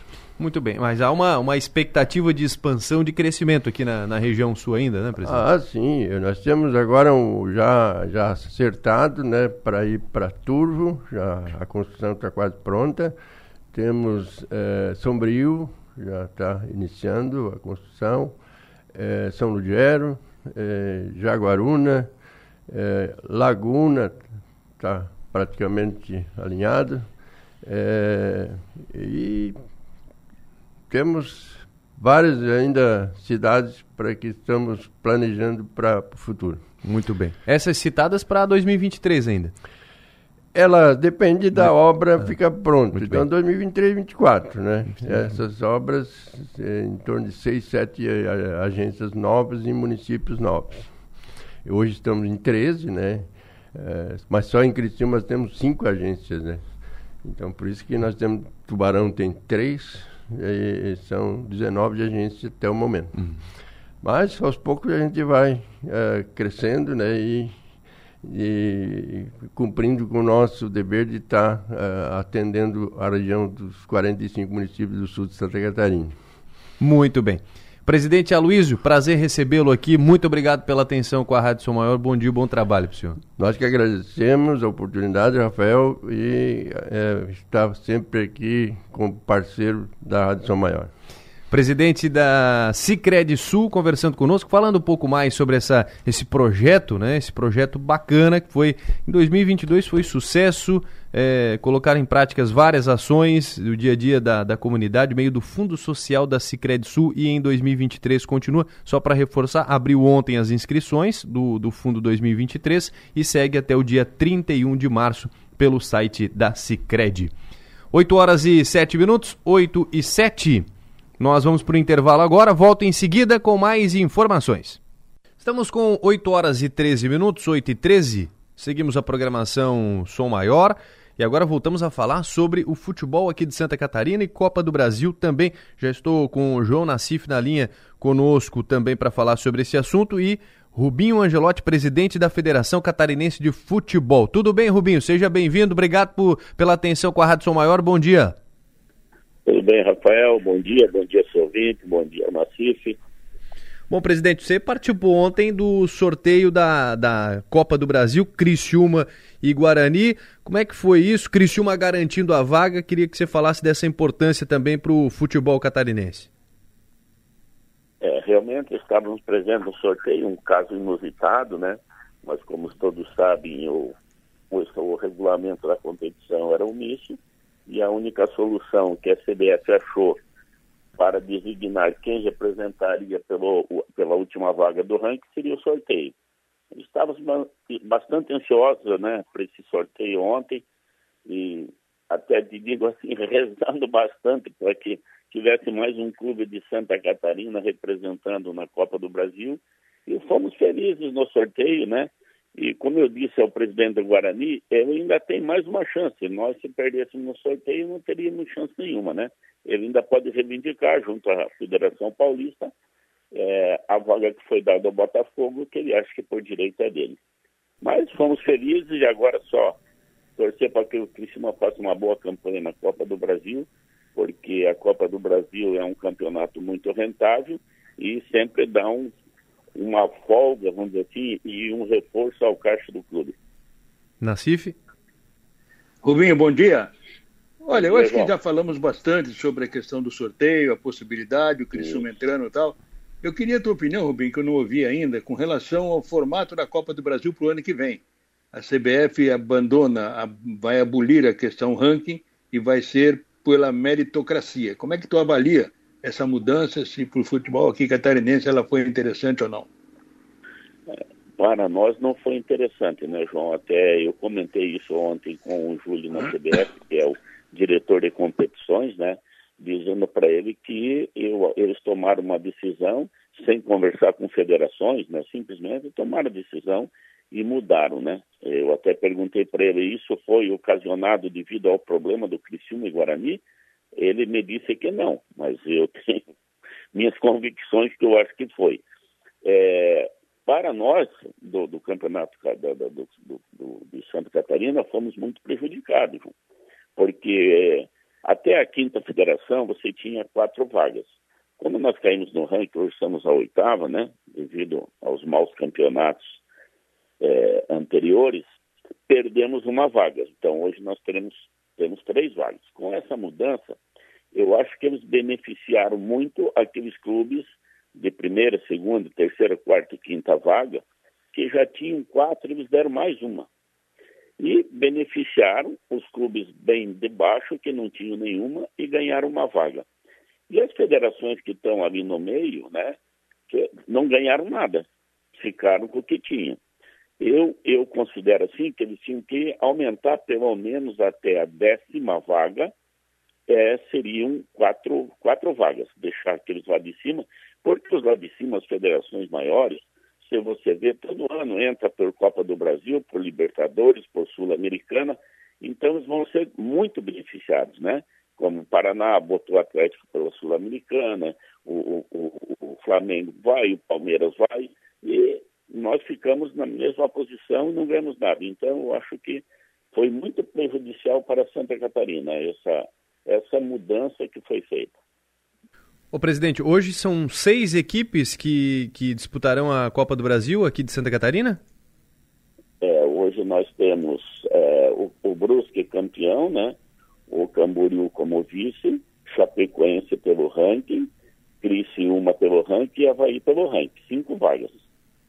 E o, o Marcílio pela Copa Santa Catarina ah, também? É, exato, desculpa, e o Marcílio pela Copa Santa Catarina. Seis vagas. Teve, teve um ano Aquele ano que a Chapecoense foi campeã da Sul-Americana, nós colocamos sete.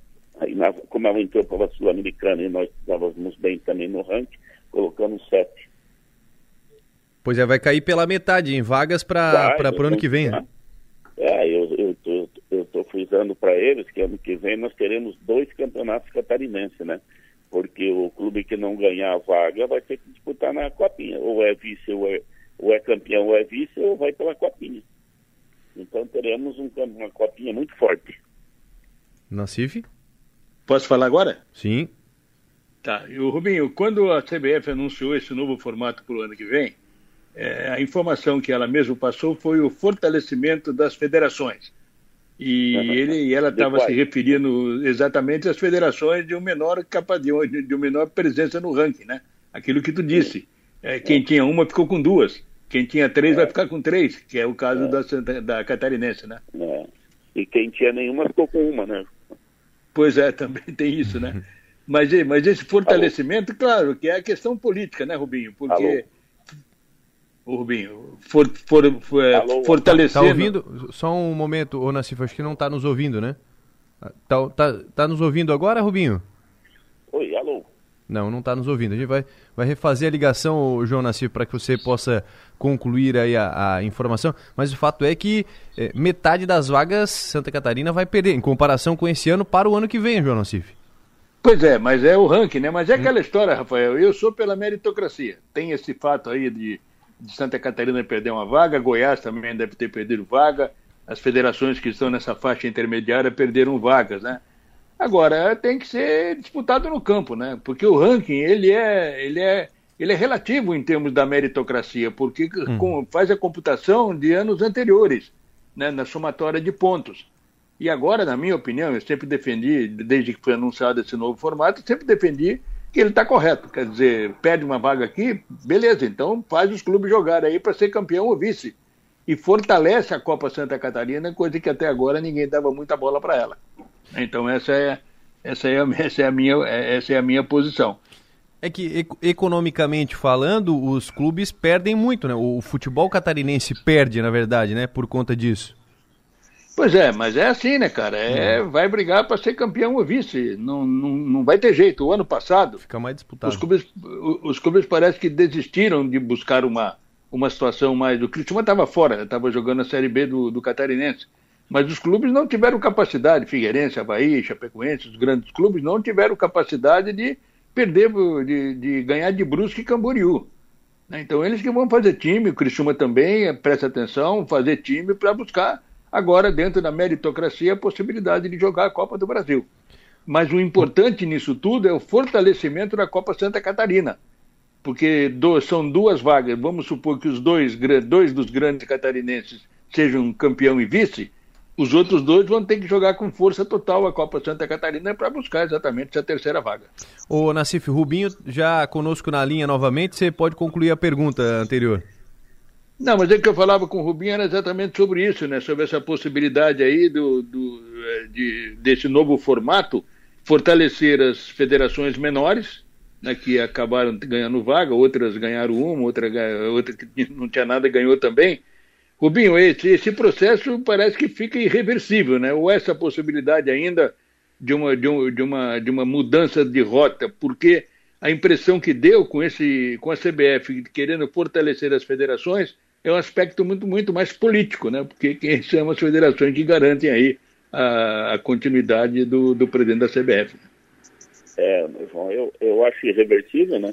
Porque, vamos, vamos dizer, vai ficar ali meia dúzia de federação brigando por uma vaga contra as outras 21 federações que foram beneficiadas.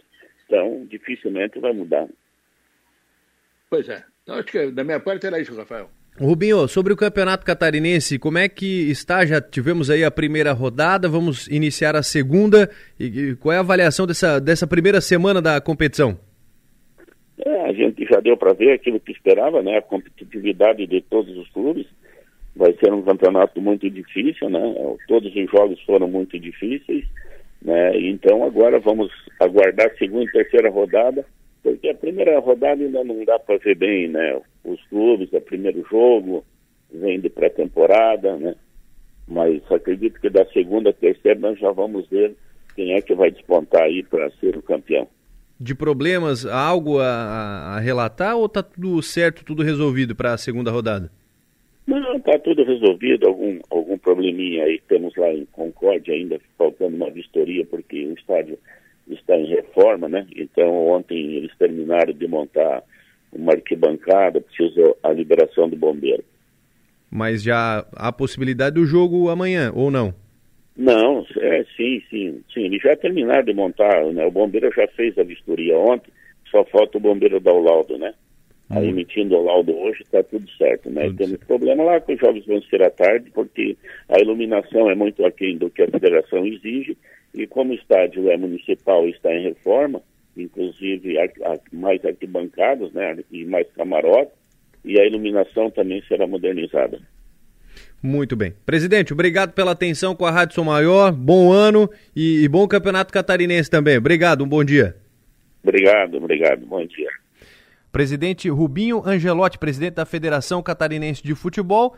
Então, tudo certo, João Nassif. Agora é esperar aí a segunda rodada do Catarinense e o sorteio da Copa do Brasil. Mais um agora, né, da Copa do Brasil. Mas esse mais tranquilo. É, pois é. é aí eu não sei qual é o critério que ela vai usar, né? Se será pelo ranking ou não. Porque normalmente o Criciúma, por exemplo, ele sempre jogou contra equipes de, um, de, de, uma menor, de uma menor presença no ranking, jogou fora de casa. E tem aquele regulamento, né? Se tu empata fora, tu já está classificado. E o time mandante acaba sendo eliminado. Então é esperar aí que o Criciúma deve enfrentar um time do, de uma parte de baixo do ranking para poder, quem sabe, ultrapassar essa primeira fase.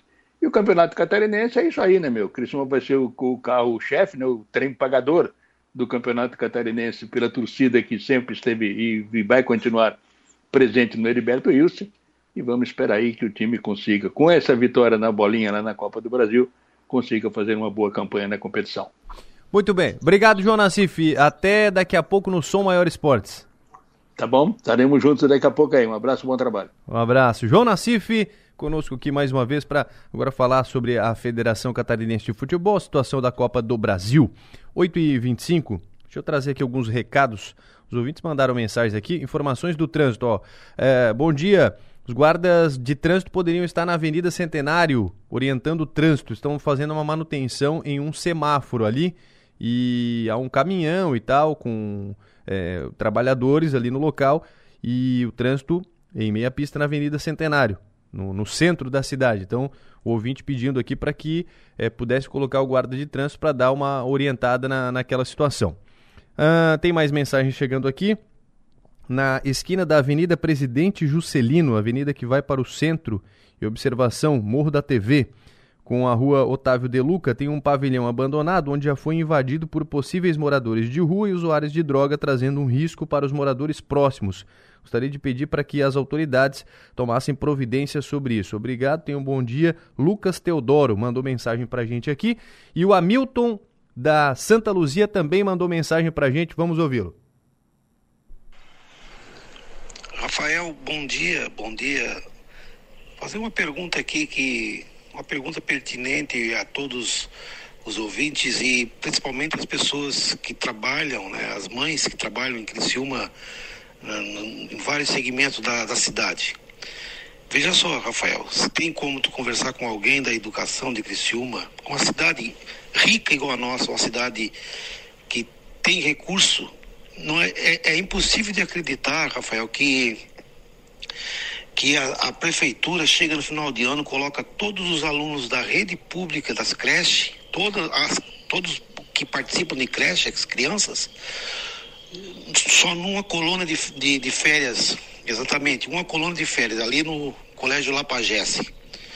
Então tu imagina, todas as crianças do município indo para um, um, mesmo local. É impossível de acreditar que aqui na região da Grande Santa Luzia, qual eu faço residência e moro aqui e nasci aqui nessa região, é impossível de, de, de acreditar que a prefeitura não tenha condições de deixar aqui uma, um, uma coluna de férias aqui para as mães colocarem seus filhos. Tem que se deslocar até no Lapagés para colocar as crianças lá. Uma, um, um, local que é difícil, difícil de acesso, só tem uma mão só para chegar. Então que se torna ali uma, uma verdadeira transtorno, um, um verdadeiro engarrafamento de, de, do trânsito na, na, parte da manhã e na parte da tarde para que, os, que as mães e os pais levam seus filhos. Tá aqui o, o recado do, do, nosso ouvinte, o Hamilton da Santa Luzia, quem participou aqui conosco na programação agora. 8h28, seguimos com a programação Som Maior. Quero lembrar aqui sobre o falecimento nesta madrugada, foi por volta das 2h20 no Hospital São João Batista, o engenheiro empresário é, Jorge é, Miralha, aos 77 anos. Faleceu, velório hoje no Salão de Atos do Crematório Milênio, com início às duas da tarde, cerimônia de cremação amanhã, quarta-feira, 10 horas da manhã.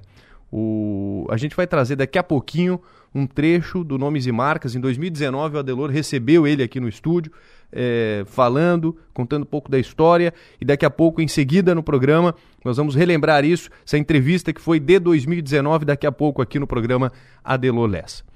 8h28, Magis Topassoli, tudo bem? Bom dia. Tudo ótimo. Bom dia, Rafael, Piara, todo mundo que nos acompanha.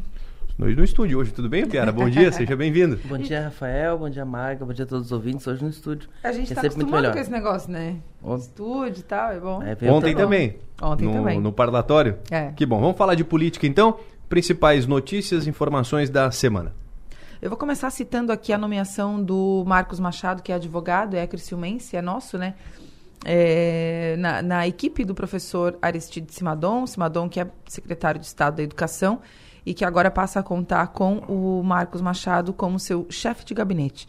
Ele já a nomeação já havia sido, sido publicada no Diário Oficial na semana passada, mas ontem oficialmente então o, o, Marcos Machado assumiu a função como secretário de gabinete do Aristide Simadon, uma indicação é, que partiu do assessor de relações é, institucionais da CAF, o Adriano. E aí agora a gente tem, então, tem mais um Criciumense lá no governo do estado. A gente fala isso aqui, né? Porque desde, o, desde a eleição a gente vinha monitorando isso, quais, quais criciumenses ou quais pessoas da nossa região estariam lá, então o Marcos Machado está lá. Muito bem. Piara? Então, monitorando aí a, a questão da reforma administrativa, né? O Jorginho Melo esperava apresentar por medida provisória na semana passada, não deu faltavam alguns ajustes, algumas dúvidas sobre uh, se ia gerar custos criar a secretaria, recriar a Secretaria de Turismo, Cultura e Esporte ou a própria e, a de relações governamentais, entre outras, e houve a decisão de, de criar essas pastas, né? Então, tamo, entre amanhã, depois de amanhã, deve chegar na Assembleia Legislativa a medida provisória. A medida provisória ela vale por 60 dias, prorrogáveis por mais 60. Por isso, apresentando a reforma como, como medida provisória, Jorginho Melo não precisa nem esperar a volta do, da Assembleia Legislativa em fevereiro e nem, e nem fazer uma, uma convocação extraordinária. E, e, nem aguentar deputado dando pitaco na, nas estruturas é, é, antes da hora. Então, elas, elas, antes elas começarem a funcionar. Elas primeiro começam a funcionar, depois os deputados vão poder fazer os ajustes, as, mas já com um jogo mais consolidado. Foi uma manobra esperta, é uma manobra esperta do governador Jorginho Melo. Várias pastas estão sendo recriadas, né?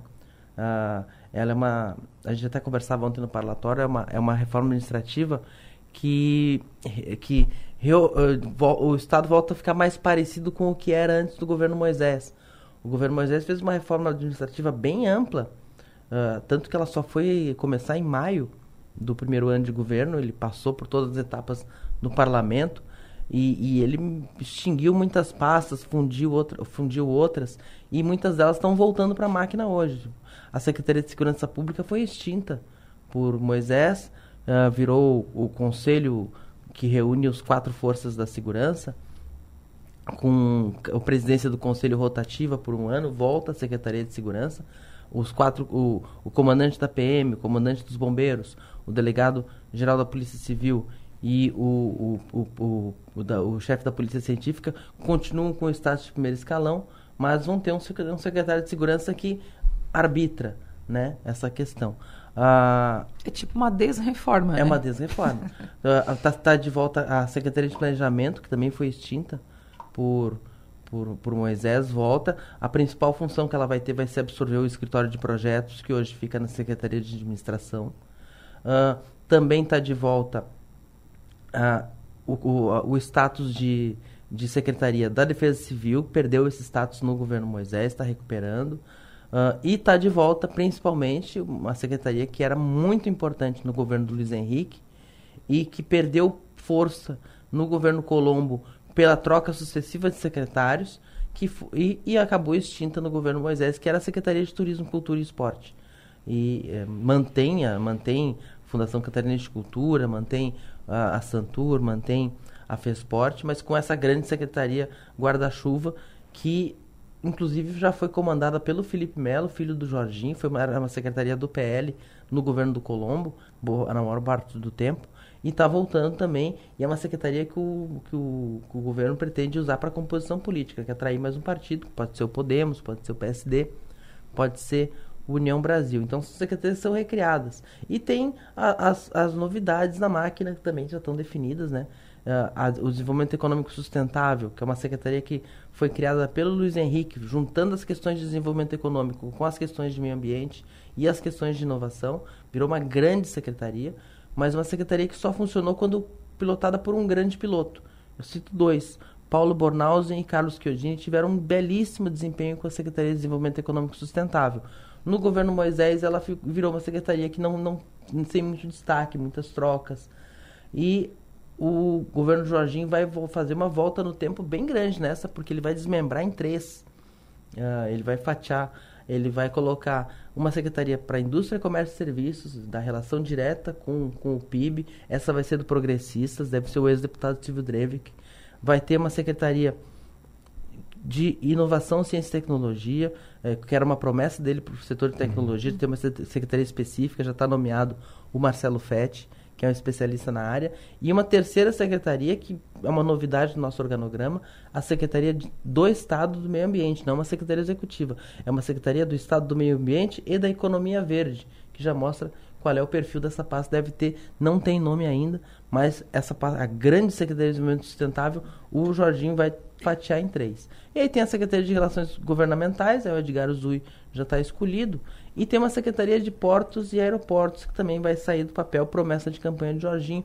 Ele acha que com uma estrutura específica de portos e aeroportos, Santa Catarina tem uma condição diferenciada, tanto num quanto o outro. Tem, muito, tem cinco portos, tem mais de 20 aeroportos. Santa Catarina é, pode conseguir alguns recursos, ainda mais agora que existe um Ministério de Portos e Aeroportos, também comandado pelo Márcio França, em nível federal.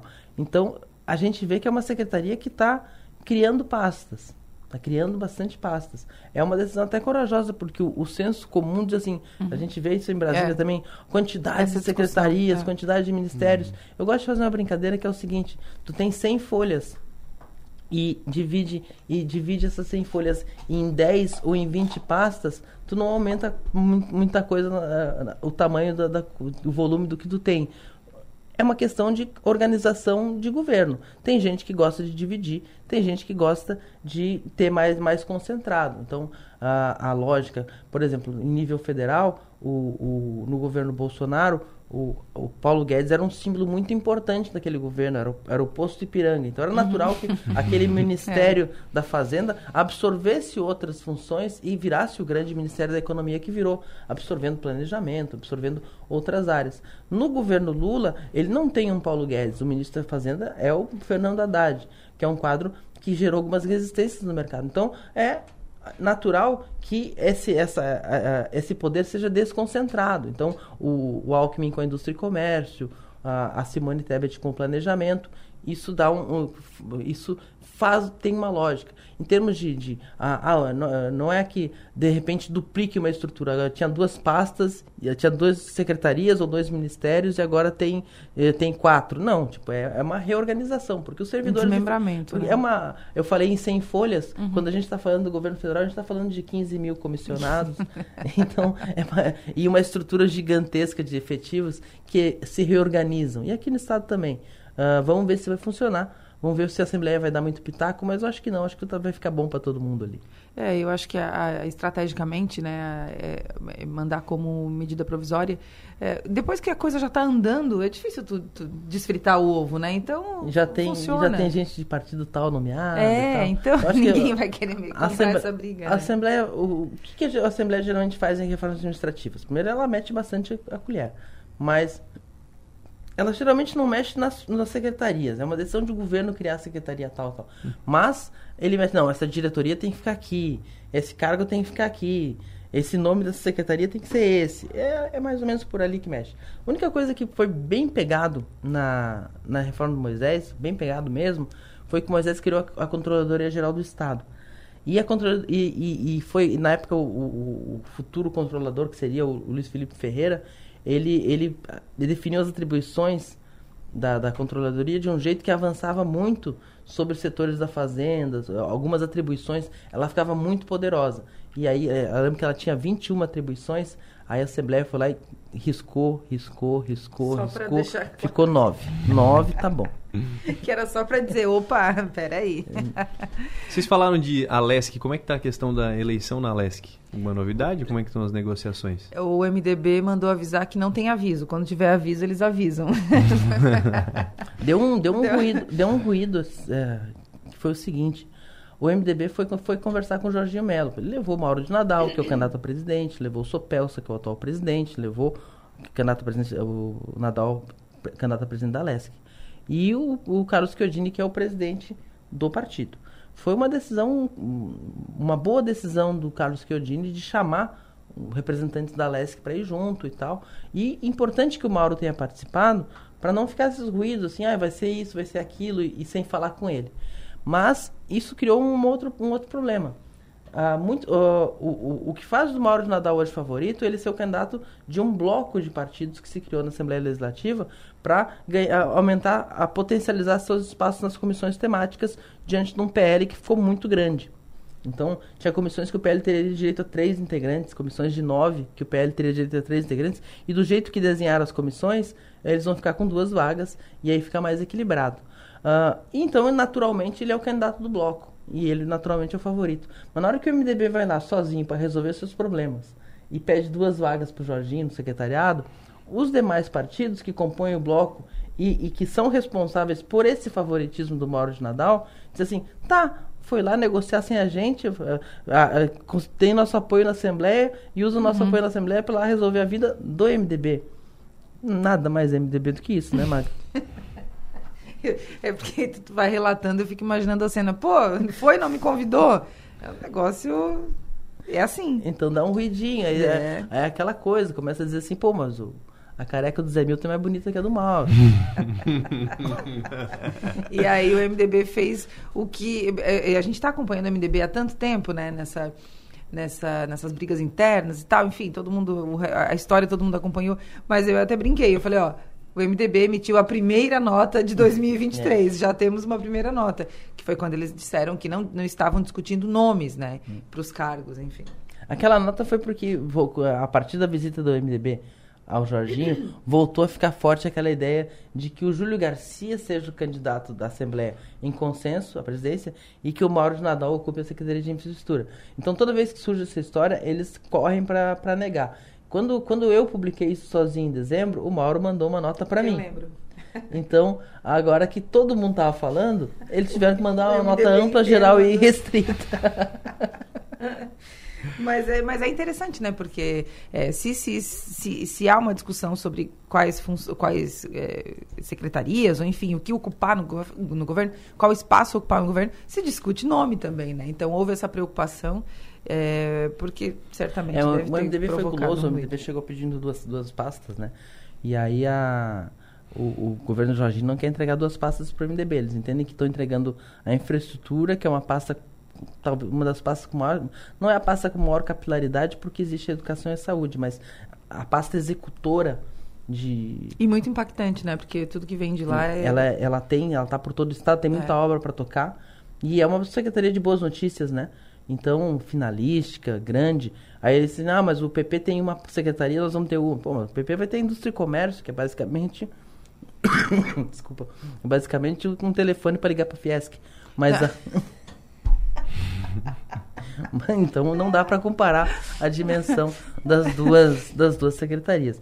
O, o- o MDB queria a Secretaria de Turismo, Cultura e Esporte. O Fernando Krellin vem da área de esporte, então ele está olhando essa secretaria com muito desejo, com muita volúpia. Mas a, essa secretaria o Jorginho quer para um, para um novo partido na, na- no secretariado. É, no frigir dos ovos, o que, que, o que, que eu avalio até o momento? Eu acho que o Jorginho Melo, ele tá, ele tem noção de que está trilhando por um caminho, por um, por um espaço, né?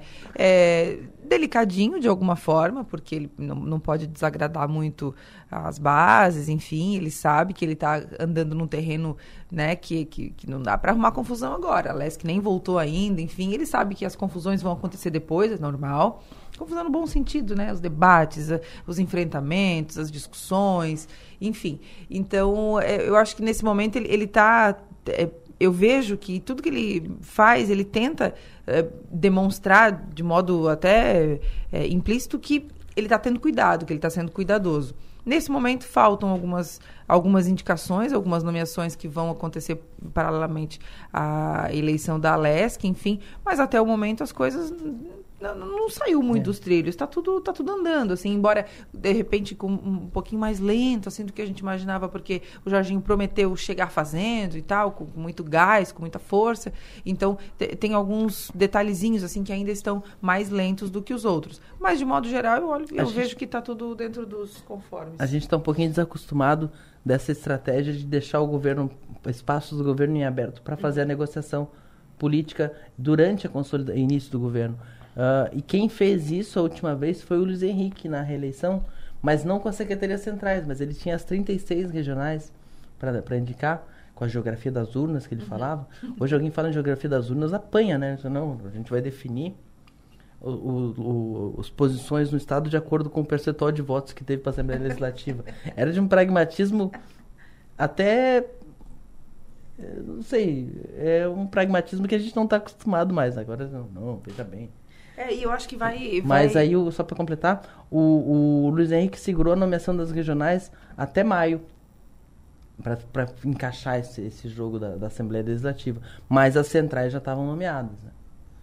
Era um outro tempo de se fazer política, né? Um outro modelo, de repente. É, não temos saudade da questão Não. dos regionais, não. Não, temos saudades.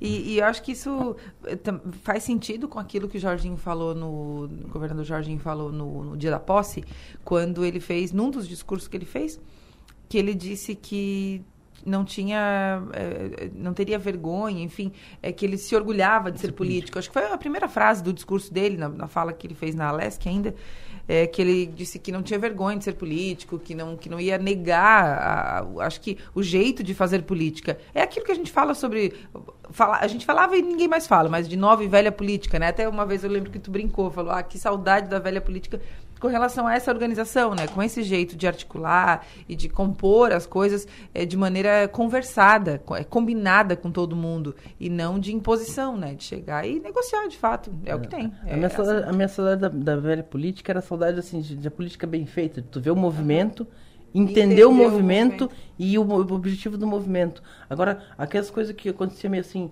os inventores da roda me assustam muito. Os inventores da roda me assustam muito. E os inventores na- da roda surgiram muito com o discurso da a nova política. a no- muita coisa da nova política deu tudo errado.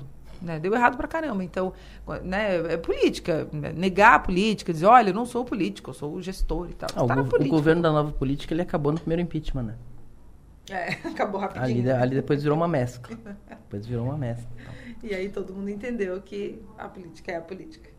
No cenário nacional, o que, que vocês têm acompanhado? O que tem de momento é questões de imagens exclusivas que foram divulgadas sobre os atos lá do dia 8, das identificações de pessoas. A senhora de Tubarão ficou famosa agora, né? O, se é que a gente pode dizer, se é que a gente pode dizer Ai, isso, meu né? Deus, que Mas momento, né? Que fase. Que Da- fase. Ah, o no cenário nacional, a gente vê o, um- a, criação de um. eh, Vai se criando um clima, né? Já diria Galvão Bueno. Um clima terrível. Vai se criando um clima terrível lá no PL, é, nitidamente, né? Agora é a hora que todo mundo vai, vai correr e vai avaliar qual é o dano menor. Porque é, a, situação né, ganhou, parece que a cada dia parece que ganha contornos um pouco mais sérios, assim. Então, no cenário nacional, a gente tem isso. Enquanto eh, o governo federal vai acontecendo, a- né, aqui, e, e, em paralelo a isso, as investigações, a coisa vai andando, mas eh, cada dia parece que surgem novos elementos que vão complicando um pouquinho mais, a- vai complicar um pouquinho mais as defesas que o ex-presidente Jair Bolsonaro vai precisar fazer nos processos que, em que ele está citado, em que ele está envolvido. Então, a gente vai com certeza ter um, próximos dias bem quentes aí, porque as duas coisas andando, né? Esse fato do dia 8, que, que, que foi um tiro no pé, que foi uma coisa que uh, trabalhou contra né, as intenções das pessoas que fizeram aquilo, e, e o governo andando E essa questão, e, e- essa questão chama tanta atenção, ah, esse rescaldo do dia 8, né? Que, é- é- que ofusca os próprios atos do, do governo Lula. A gente fica em segundo plano. Abri a Folha de São Paulo aqui agora, a manchete é PGR denuncia e pede prisão de 39 suspeitos de atos golpistas e vandalismo no Senado. Procura- Procuradoria-Geral da República pede 40 milhões em bloqueio de bens dos alvos da acusação. E vai seguindo notícias sobre isso, sobre essa questão, sobre essa questão, sobre essa questão. E lá embaixo que vai vir ah, alguma coisa do governo Lula lá. Lula quer Banco do Brasil campeão de crédito consignado e defende aumento para funcionários. Então o governo Lula ele fica é, é- é- é um governo que precisa eh, se mostrar ser o protagoni- o protagonista do noticiário, mas a gente ainda convive com essa questão da, do, do, do rescaldo de- da, da tentativa forte. de golpe de Estado que aconteceu no dia 8 de. E- E, é, e, é- e é até, é até natural que seja, porque a, gente, a última vez que houve uma tentativa de golpe de Estado do Brasil foi em, em abril de 64, aliás, foi consumado. É, é- é, não, não dá para minimizar o que não, o que não tem como minimizar, né? Não tem como tu simplificar algo que não é simples. Quando a gente fala sobre essa questão do dia 8 e tem, tem gente que fica, ah, não, mas não sei o quê, não aconteceu nada, não teve morte. Mas é óbvio que, hum, graças a Deus que a gente não chegou a esse ponto. Mas foi muito grave o que aconteceu lá. Então a gente não pode fechar os olhos e dizer, ah, beleza, ok, não morreu ninguém, então a gente vai seguir a vida aqui porque não aconteceu nada. Não, aconteceu um, um- foi um dia que vai ficar marcado e que é muito um- triste. Desculpa o mau jeito, pessoal. É, é, é, desculpa, a gente quebrou aqui tudo, mas não, não era a nossa intenção. Não dá para fazer dessa forma, né?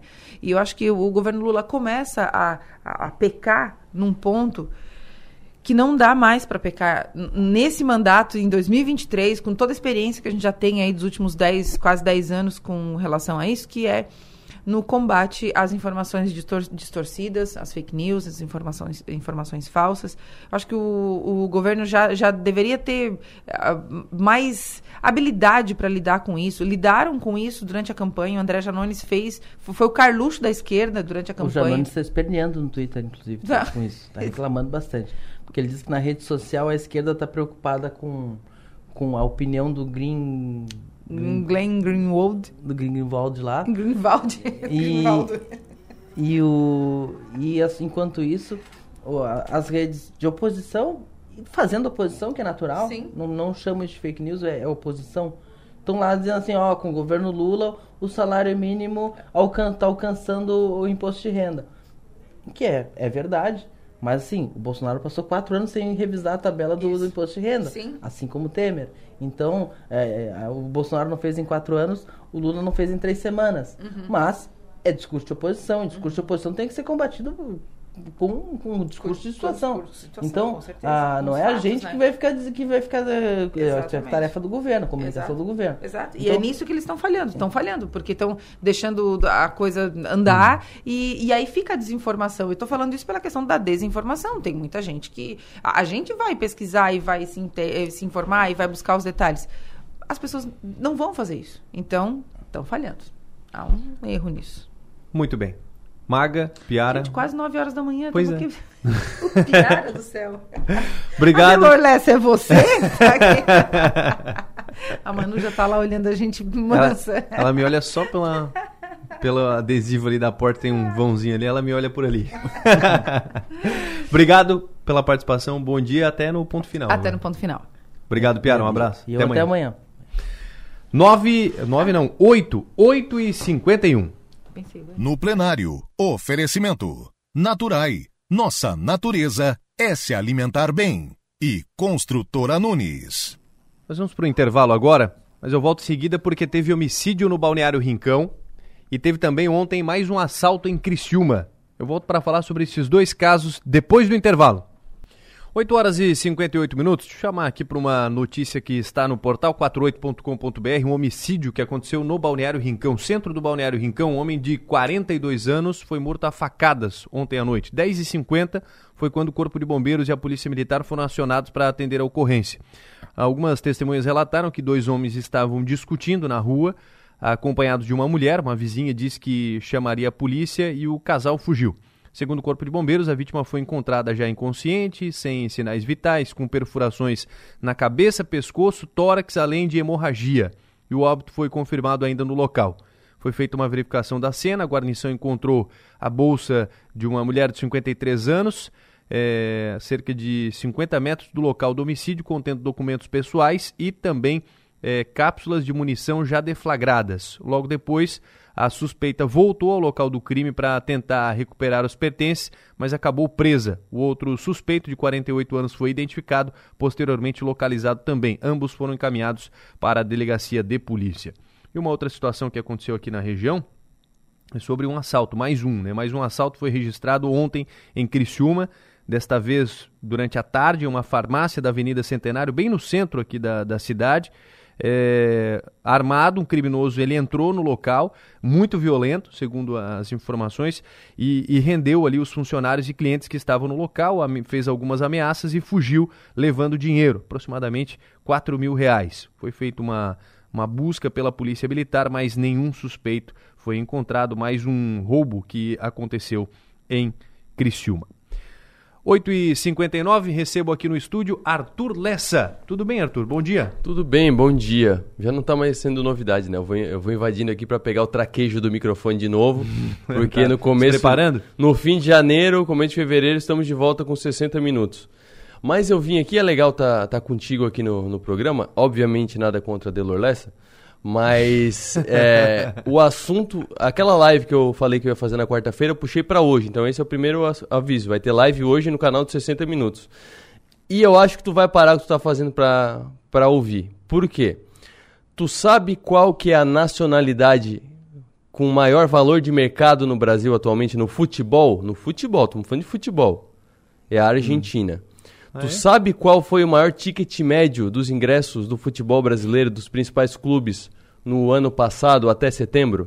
Do Também começo não. até setembro? Foi o Palmeiras. O Mais barato? o ma- o ticket médio mais alto. Ah, mais alto, ah, mais alto. O Criciúma e a Chapecoense foram os mais baratos do, da pesquisa que foi feita no ano passado. O do Palmeiras era coisa de 76 reais e o do Criciúma 22 e o da Chapecoense 20 reais.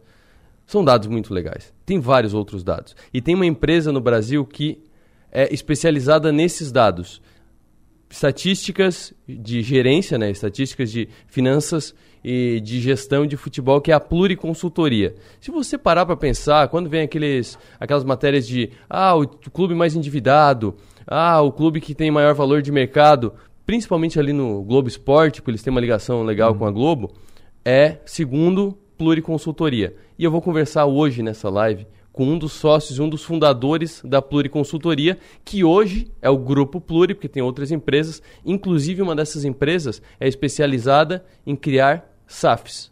Ela entra em contato com os clubes para ver a situação do clube e oferecer a possibilidade do clube virar uma sociedade anônima do futebol, que são as famosas SAFs, que o maior caso que a gente conhece, os maiores, na verdade, são o Cruzeiro com o Ronaldo e o Botafogo com o empresário que eu acabei de esquecer Textor. o nome. Textor, exatamente, John com o Textor. Textor. Com o John Textor, que tem o Crystal Palace na, na Inglaterra. Então, é isso que a gente vai falar hoje. Por exemplo, por que, que o contrato do Cristiano Ronaldo é de um bilhão de reais por ano? Como é que faz esse cálculo? A gente vai explicar hoje. Por que, que tal clube tem tal valor de mercado? A gente vai explicar hoje. O nome disso é Valuation no futebol. Esse é o assunto da live de hoje, que vai estar em destaque no 48, a partir das 7 horas da noite. Então participe conosco, faça perguntas. Por que, que o Bilu foi, portanto, do Criciúma para o Cruzeiro? Por que, que o Éder vai valer tanto? A gente quer descobrir de algum jeito quanto é que, quanto é, que é esse contrato do Éder, né? Eu tô curioso pra caramba. Por que que o estão oferecendo pro Messi um bilhão e meio de reais por ano para ganhar mais que o Cristiano Ronaldo? É esse assunto que a gente vai aprofundar na live de hoje. Dinheiro e futebol. Que Não legal. tem como não assistir. 7 horas. da 7 noite. horas da noite, canal de 60 minutos, mas para ser mais fácil, 48.com.br vai estar em destaque na capa. Muito bem. Valeu, garoto. Até a mais. noite. Um abraço. 9 horas e 3 minutos. Previsão do tempo, Leandro Puchalski nos atualiza agora. Situação do tempo, como será o dia de hoje aqui na região? Leandro Puchalski. Pessoal, a gente tem um decorrer de terça-feira na manutenção da influência do ar quente e úmido dos últimos dias. A gente tem as temperaturas subindo, apesar de ser nada muito forte, porque as máximas ficam entre 27 e 29 graus na maioria das cidades, né? Só quem tem um calor mais forte é o pessoal do oeste, onde fica nos 32, 34 graus. Tem relação com a condição do tempo, porque no oeste o sol aparece bem mais e a gente tem, na maior parte dos municípios, principalmente no extremo oeste, um ar mais seco tomando conta. Nas outras áreas tem mais nuvens, o sol aparece menos e no decorrer do dia nuvens carregadas e, portanto, pancadas de chuva previstas para essa terça-feira se mantêm. No período da manhã em poucas áreas, mas quanto mais da tarde para a noite, mais municípios tendo este comportamento. Segue a chuva de verão, mal distribuída, chovendo bem num ponto, volume alto, descarga elétrica, trovoada, aquela condição mais para um temporal, e numa área próxima, ou é uma chuva fraca ou só nuvens mesmo. Tem essa característica pelo tipo de nuvem que se forma pelo calor, pela umidade. Isso não muda muita coisa. Um abraço para todos vocês com as informações do tempo, Leandro Puchalski. Previsão do tempo. Oferecimento. El Tarquim. Gastronomia e lazer em uma experiência envolvendo fogo e natureza. Linha de Eletros Tramontina é na Via Inox, Avenida Centenário 2505. E Mega Escritório. Soluções para o seu ambiente. Muito bem. Nós vamos falar sobre uma- um fato. Recebemos a informação agora pela manhã. Faleceu nesta madrugada no Hospital São João Batista o engenheiro e empresário Jorge Miralha, aos 77 anos de idade. Só para reforçar mais uma vez, velório hoje no Salão de Atos do Crematório Milênio, com início às duas da tarde e cerimônia de cremação amanhã, quarta-feira, às 10 horas da manhã. O Jorge Miralha ele veio da Itália, ainda jovem, e desenvolveu a vida sempre ligado ao carvão mineral.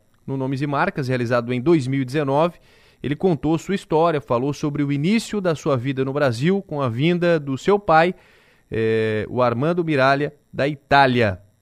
E nós vamos ouvir agora um trecho desta entrevista feita pelo Adelor em 2019 no Nomes e Marcas. Tu começou a trabalhar com teu pai quando?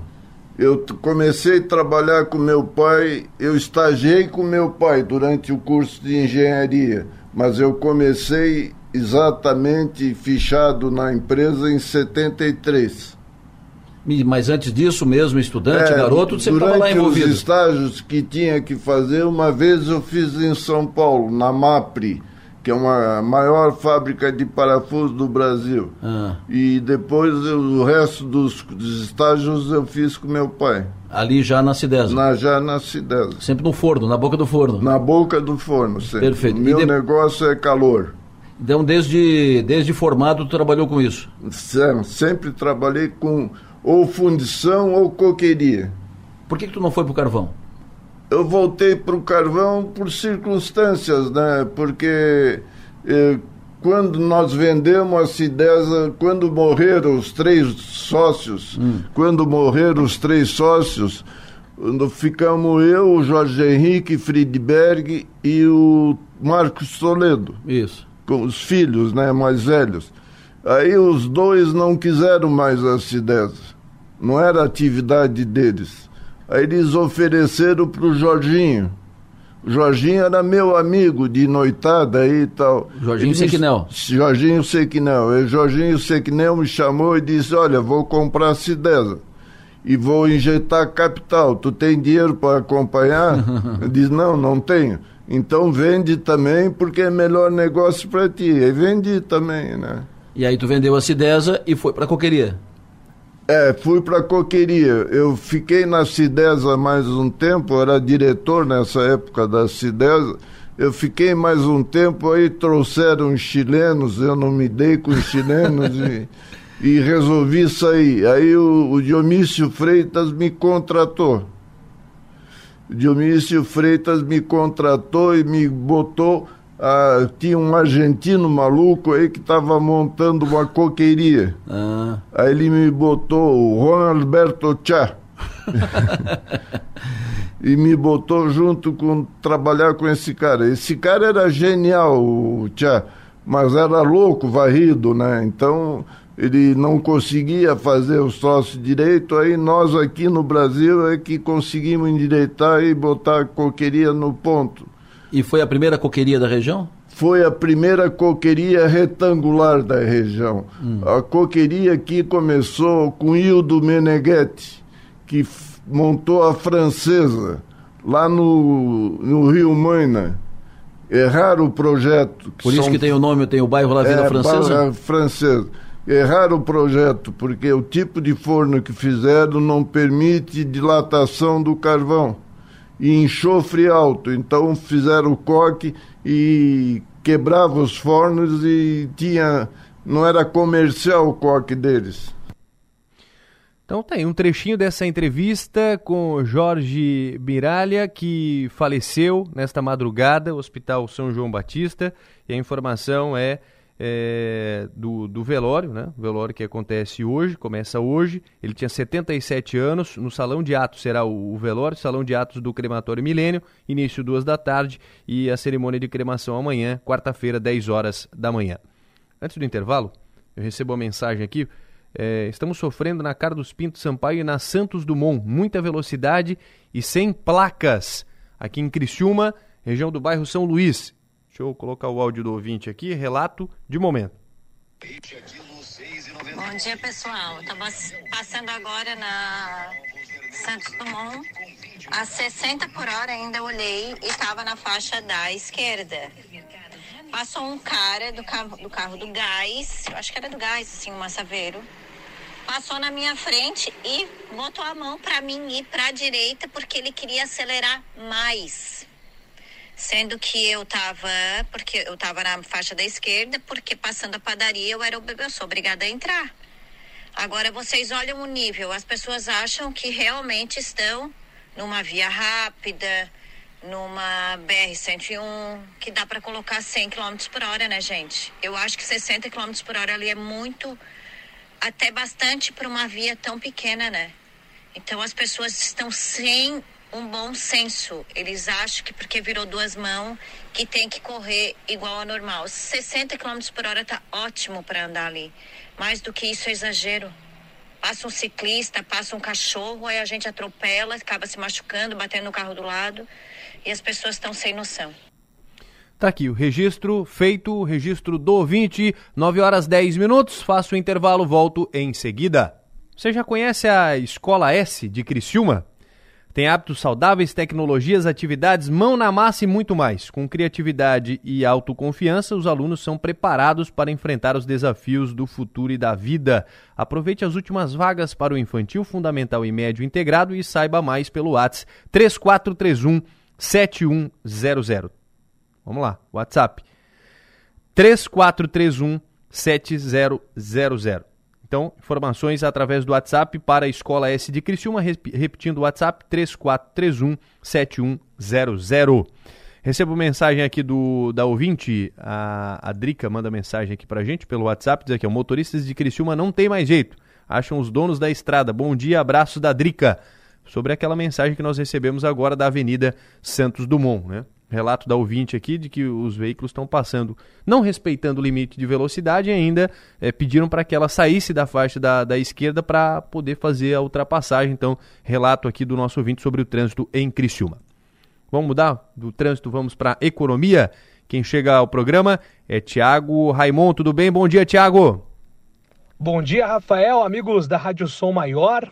Pois é, falando da visão do Guarani sobre tudo que tem acontecido envolvendo essa disputa pela vaga na Copa do Brasil há três semanas. É, os 9 e 18, daqui a pouquinho o Thiago Raimon fala conosco, que é a participação do, do nosso amigo repórter de, de Guarani, falando sobre a Copa do Brasil. A gente já, já atualiza sobre a questão da, da, da Copa do Brasil também, vamos falar mais sobre isso. Falando em Copa do Brasil, o Enio Bis, ele tá lá no estádio, já viu? Tá aguardando a chegada do Éder. Daqui a pouco ele fala comigo aqui no programa se já chegou o Éder, não chegou. O presidente anunciou aqui mais cedo que o Éder assinaria o contrato agora pela manhã e o NB já trouxe essa informação no decorrer da semana. Inclusive o NB está dando um show de informações aí do Criciúma, né? Tá sempre atento a tudo que acontece, é o nosso setorista, informações em primeira mão. Tá dando um show, tá dando um banho o NB na cobertura do Criciúma Esporte Clube. Daqui a pouco ele fala comigo aqui na programação Som Maior. Agora sim vamos falar de economia.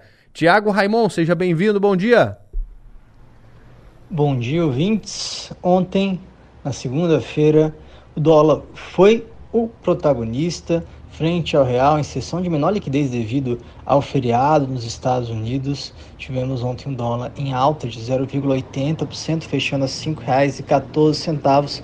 No dia, inclusive, a máxima foi de 1,09%, indo para R$ 5,16. E o Ibovespa teve queda forte de 1,54%, indo para os 109.213 pontos, diante principalmente da notícia de que o presidente Luiz Inácio Lula da Silva avalia elevar o salário mínimo acima do R$ 1.320 prometidos pelo governo em sua campanha. No dia de hoje, na terça-feira, os índices futuros de Nova York começam a operar em queda, mesmo mesma direção de fechamento dos mercados asiáticos, apesar de uma série de dados econômicos da China que surpreendem positivamente também à espera de resultados comparativos lá nos Estados Unidos. O PIB, o é, Produto Interno Bruto da China, cresceu 3% em 2022, marcando um crescimento um dos crescimentos mais lentos em décadas, mas mesmo assim acima do que o mercado previa, que era de próximo de 1,8% na base anual.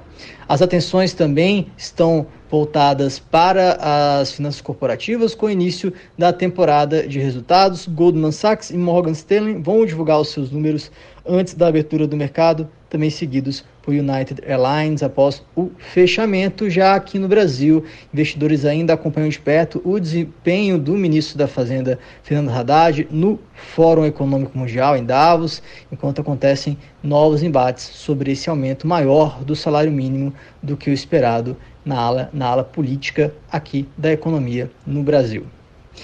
Também na frente dos indicadores saiu a inflação medida pelo GP10 de janeiro, que ficou abaixo do esperado ao subir 0,05%, prevendo antes o mercado prevendo uma alta de 0,30% na comparação em dezembro do ano passado. Esses serão os destaques do mercado financeiro no dia de hoje. Tenham um bom dia e até a próxima. No bolso e na bolsa. Oferecimento. Locativa muito bem, estamos com 9 horas e 21 minutos. Quero anunciar que daqui a pouquinho a grande Manuela Silva vai comandar o programa Conexão Sul, porque o Enio Bis está lá no estádio Heriberto Wilson. Manu, a nossa grande revelação do rádio, né, de 2022. Tá dando um show. Vai comandar daqui a pouco aqui o, o, Conexão Sul e também o Som Maior Verão, direto lá do Balneário Rincão com o Bis, que fala comigo agora. Você está por onde, Enio Bis? Já no, no Heriberto Wilson? Conta mais pra gente. Já chegou o Éder? Como é que tá a situação? Olha, Rafael, não, o Éder ainda não chegou. Nós estamos aqui no pátio do estádio Edgato Wilson, bastante expectativa. Quando chegamos por aqui, o presidente Vilmar Guedes estava aqui na frente também, no aguardo, na espera do atacante. Já voltou para sua para sua sala, até porque o contrato do Éder vai ser assinado exatamente na sala da presidência, na sala do presidente Vilmar Guedes. Alexandre Farias também está por aqui, ele que ontem esteve no Rio de Janeiro participando e representando o Criciúma no sorteio é, com o Guarani para ver quem iria para a Copa do Brasil e deu tudo certo, Criciúma vai, mas estamos aqui no aguardo. Pegamos algumas informações rapidamente, o contrato do Éder, que vai ser assinado daqui a pouco, é de um ano, ou seja, até o final deste ano, e a apresentação deve acontecer mesmo na próxima segunda-feira. Éder assina contrato hoje, segunda-feira que vem vai ser uh, apresentado de forma oficial. E aí o departamento de marketing, direção do Criciúma, vai ver a melhor forma para que o Éder, uh, principal contratação, não só dessa temporada, mas dos últimos tempos no Criciúma, eles vão ver de que forma o Éder vai ser apresentado, vai ter uh, um, um, momento de autógrafos, enfim. Mas estamos aqui no aguardo e daqui a pouco voltamos com mais informações do Éder, que deve estar chegando daqui a pouco, estava marcado aí para nove e meia a sua chegada, assinatura de contrato na sala do presidente Vilmar Guedes. Estamos aqui acompanhando para, o, para a Rádio Sou Maior e também para o portal 48. Já já voltamos com mais informações, viu, Rafael? Muito bem, daqui a pouco mais detalhes aqui na programação Sou Maior 9 e 23. Coronel Cabral, Cidadania e Segurança. Bom dia, Coronel. Bom dia, Rafael. Bom dia a você, ouvinte Som Maior. Alguns síndicos me procuram em alguns condomínios, em especial nos últimos dias, tanto verticais quanto horizontais, solicitando uma avaliação de segurança condominial gratuita, coisa que faço com satisfação. Dentro da avaliação que efetuamos, ao final, estabelecemos aquilo que entendo ser um bom sistema de segurança patrimonial. Em linhas gerais, todo bom sistema de segurança patrimonial deve ser baseado em cinco premissas. A premissa 1 está baseada em um sistema de barreiras perimetrais, ou seja, seu condomínio deve ser bem cercado, de preferência com muros que dificultem a sua transposição, agregando-se a ele dispositivos eletrônicos como cerca elétrica ou então sensores de barreiras, dos quais sou mais adepto por terem melhor condição estética e boa eficiência nos casos de tentativa de intrusão. A colocação de um sistema de cabo microfônico nos muros também é importante para que o marginal não entre através de um buraco efetuado no muro. A segunda premissa baseia-se em um bom sistema de controle de acesso, onde as entradas a pé devem ser estabelecidas através do uso de tags, do uso de biometria ou, mais modernamente, com o sistema de QR Code, que permite o acesso por seu celular. A entrada na garagem pode ser efetuada com dispositivo de sensores magnéticos, com o mesmo sistema dos pedágios chamado sem parar ou através dos conhecidos controles de garagem. Todo o acesso veicular deve também contar com um botão de pânico no controle remoto de garagem ou mesmo em seu celular. Também ocupa espaço no mercado o sistema de portaria remota, como um bom e moderno sistema de controle de acesso. Como terceira premissa, nós temos a necessidade de um bom sistema de vídeo monitoramento de espaços de uso coletivo, que permite o acompanhamento de qualquer situação crítica, podendo as imagens em tempo real serem repassadas a qualquer órgão de segurança pública, se necessário. Como quarta premissa, temos o sistema de alarmes, também nas áreas coletivas, como garagens, saunas, cinemas, salões de festas e halls de entrada dos condomínios, a fim de que seja detectada qualquer intrusão, funcionando assim como um sistema de duplo bloqueio que se soma às barreiras perimetrais feitas nos muros de seu condomínio. Para finalizar, como quinta e última premissa, entendo ser importante um sistema de resposta tática, que nada mais é do que o sistema de atendimento veicular para o condomínio, tanto para a ronda programada quanto para o atendimento de eventos críticos ou mesmo em apoio à vigilância humana, se houver em seu condomínio. Portanto, caso você deseje investir em sua segurança, procure uma empresa de nossa cidade, temos ótimas empresas por aqui, e estabeleça a segurança de seu condomínio com mais qualidade. Por hoje é isto. Minha continência a todos e até nosso próximo comentário. Cidadania e Segurança. Oferecimento. Celesp materiais elétricos e iluminação. E CEPRAG, Cooperativa de Eletricidade de Praia Grande. Estamos agora com 9h27, reta final aqui do programa. Deixa eu falar de um acidente grave que aconteceu ontem também em Uruçanga. Triste, né? Essa situação, acidente grave. É, resultou na morte de duas pessoas. Uh, envolveu um caminhão, uma motocicleta, duas pessoas morreram na SC-108 em Uruçanga. Foi durante a tarde um grave acidente. Segundo o Corpo de Bombeiros, o condutor e a caroneira da motocicleta sofreram traumatismo crânioencefálico, além de politraumatismos. Os dois morreram no local o condutor do caminhão ele não sofreu ferimentos. O local foi é, ficou aos cuidados da polícia militar rodoviária estadual. Então, um grave acidente na região do Rio Maior, um trecho é, onde um trecho entre Uruçanga e Orleans da, da SC 108 acontecem muitos acidentes, né? E ontem mais um acidente grave e envolveu aí uma motocicleta e um caminhão, duas pessoas não resistiram aos ferimentos e faleceram. Então, a informação e, e imagens também do local você encontra no portal 48.com.br. Falando em portal 48, você pode acessar e ficar bem informado também. Tem em destaque lá: homem é morto a facadas no balneário, é, em Balneário Rincão. Dois suspeitos de cometer o crime foram presos. Também destaque por lá. Ainda tem o blog do João Nassif, Criciúma e os benefícios da Copa do Brasil. E também tem os detalhes sobre o sorteio que aconteceu ontem na Copa do Brasil falando em Criciúma, o NBB está lá monitorando a chegada do Éder, aguardando a chegada do Éder para a assinatura do contrato. Então, acompanhe a programação Sou Maior a partir das nove e meia da manhã. Tem a Manu Silva aqui no comando do Conexão Sul, uh, com o NBis entrando assim que o Éder chegar lá no estádio Heriberto Isso para assinatura do contrato. Fico por aqui, anuncio que eu volto 11 horas da manhã, hoje com João Nassif e Ademir Patrício Pezão estará conosco aqui no estúdio para comentar muito sobre essa situação chegada do Éder, sobre a questão também da Copa do Brasil e muito mais na programação Sou Maior. Contamos com a audiência de todos vocês. Obrigado a Manu aqui na produção do programa. Marlon Medeiros, grande Marlon, nos trabalhos técnicos. Nós voltamos amanhã com mais um programa de Lessa. Todos um abraço, bom dia.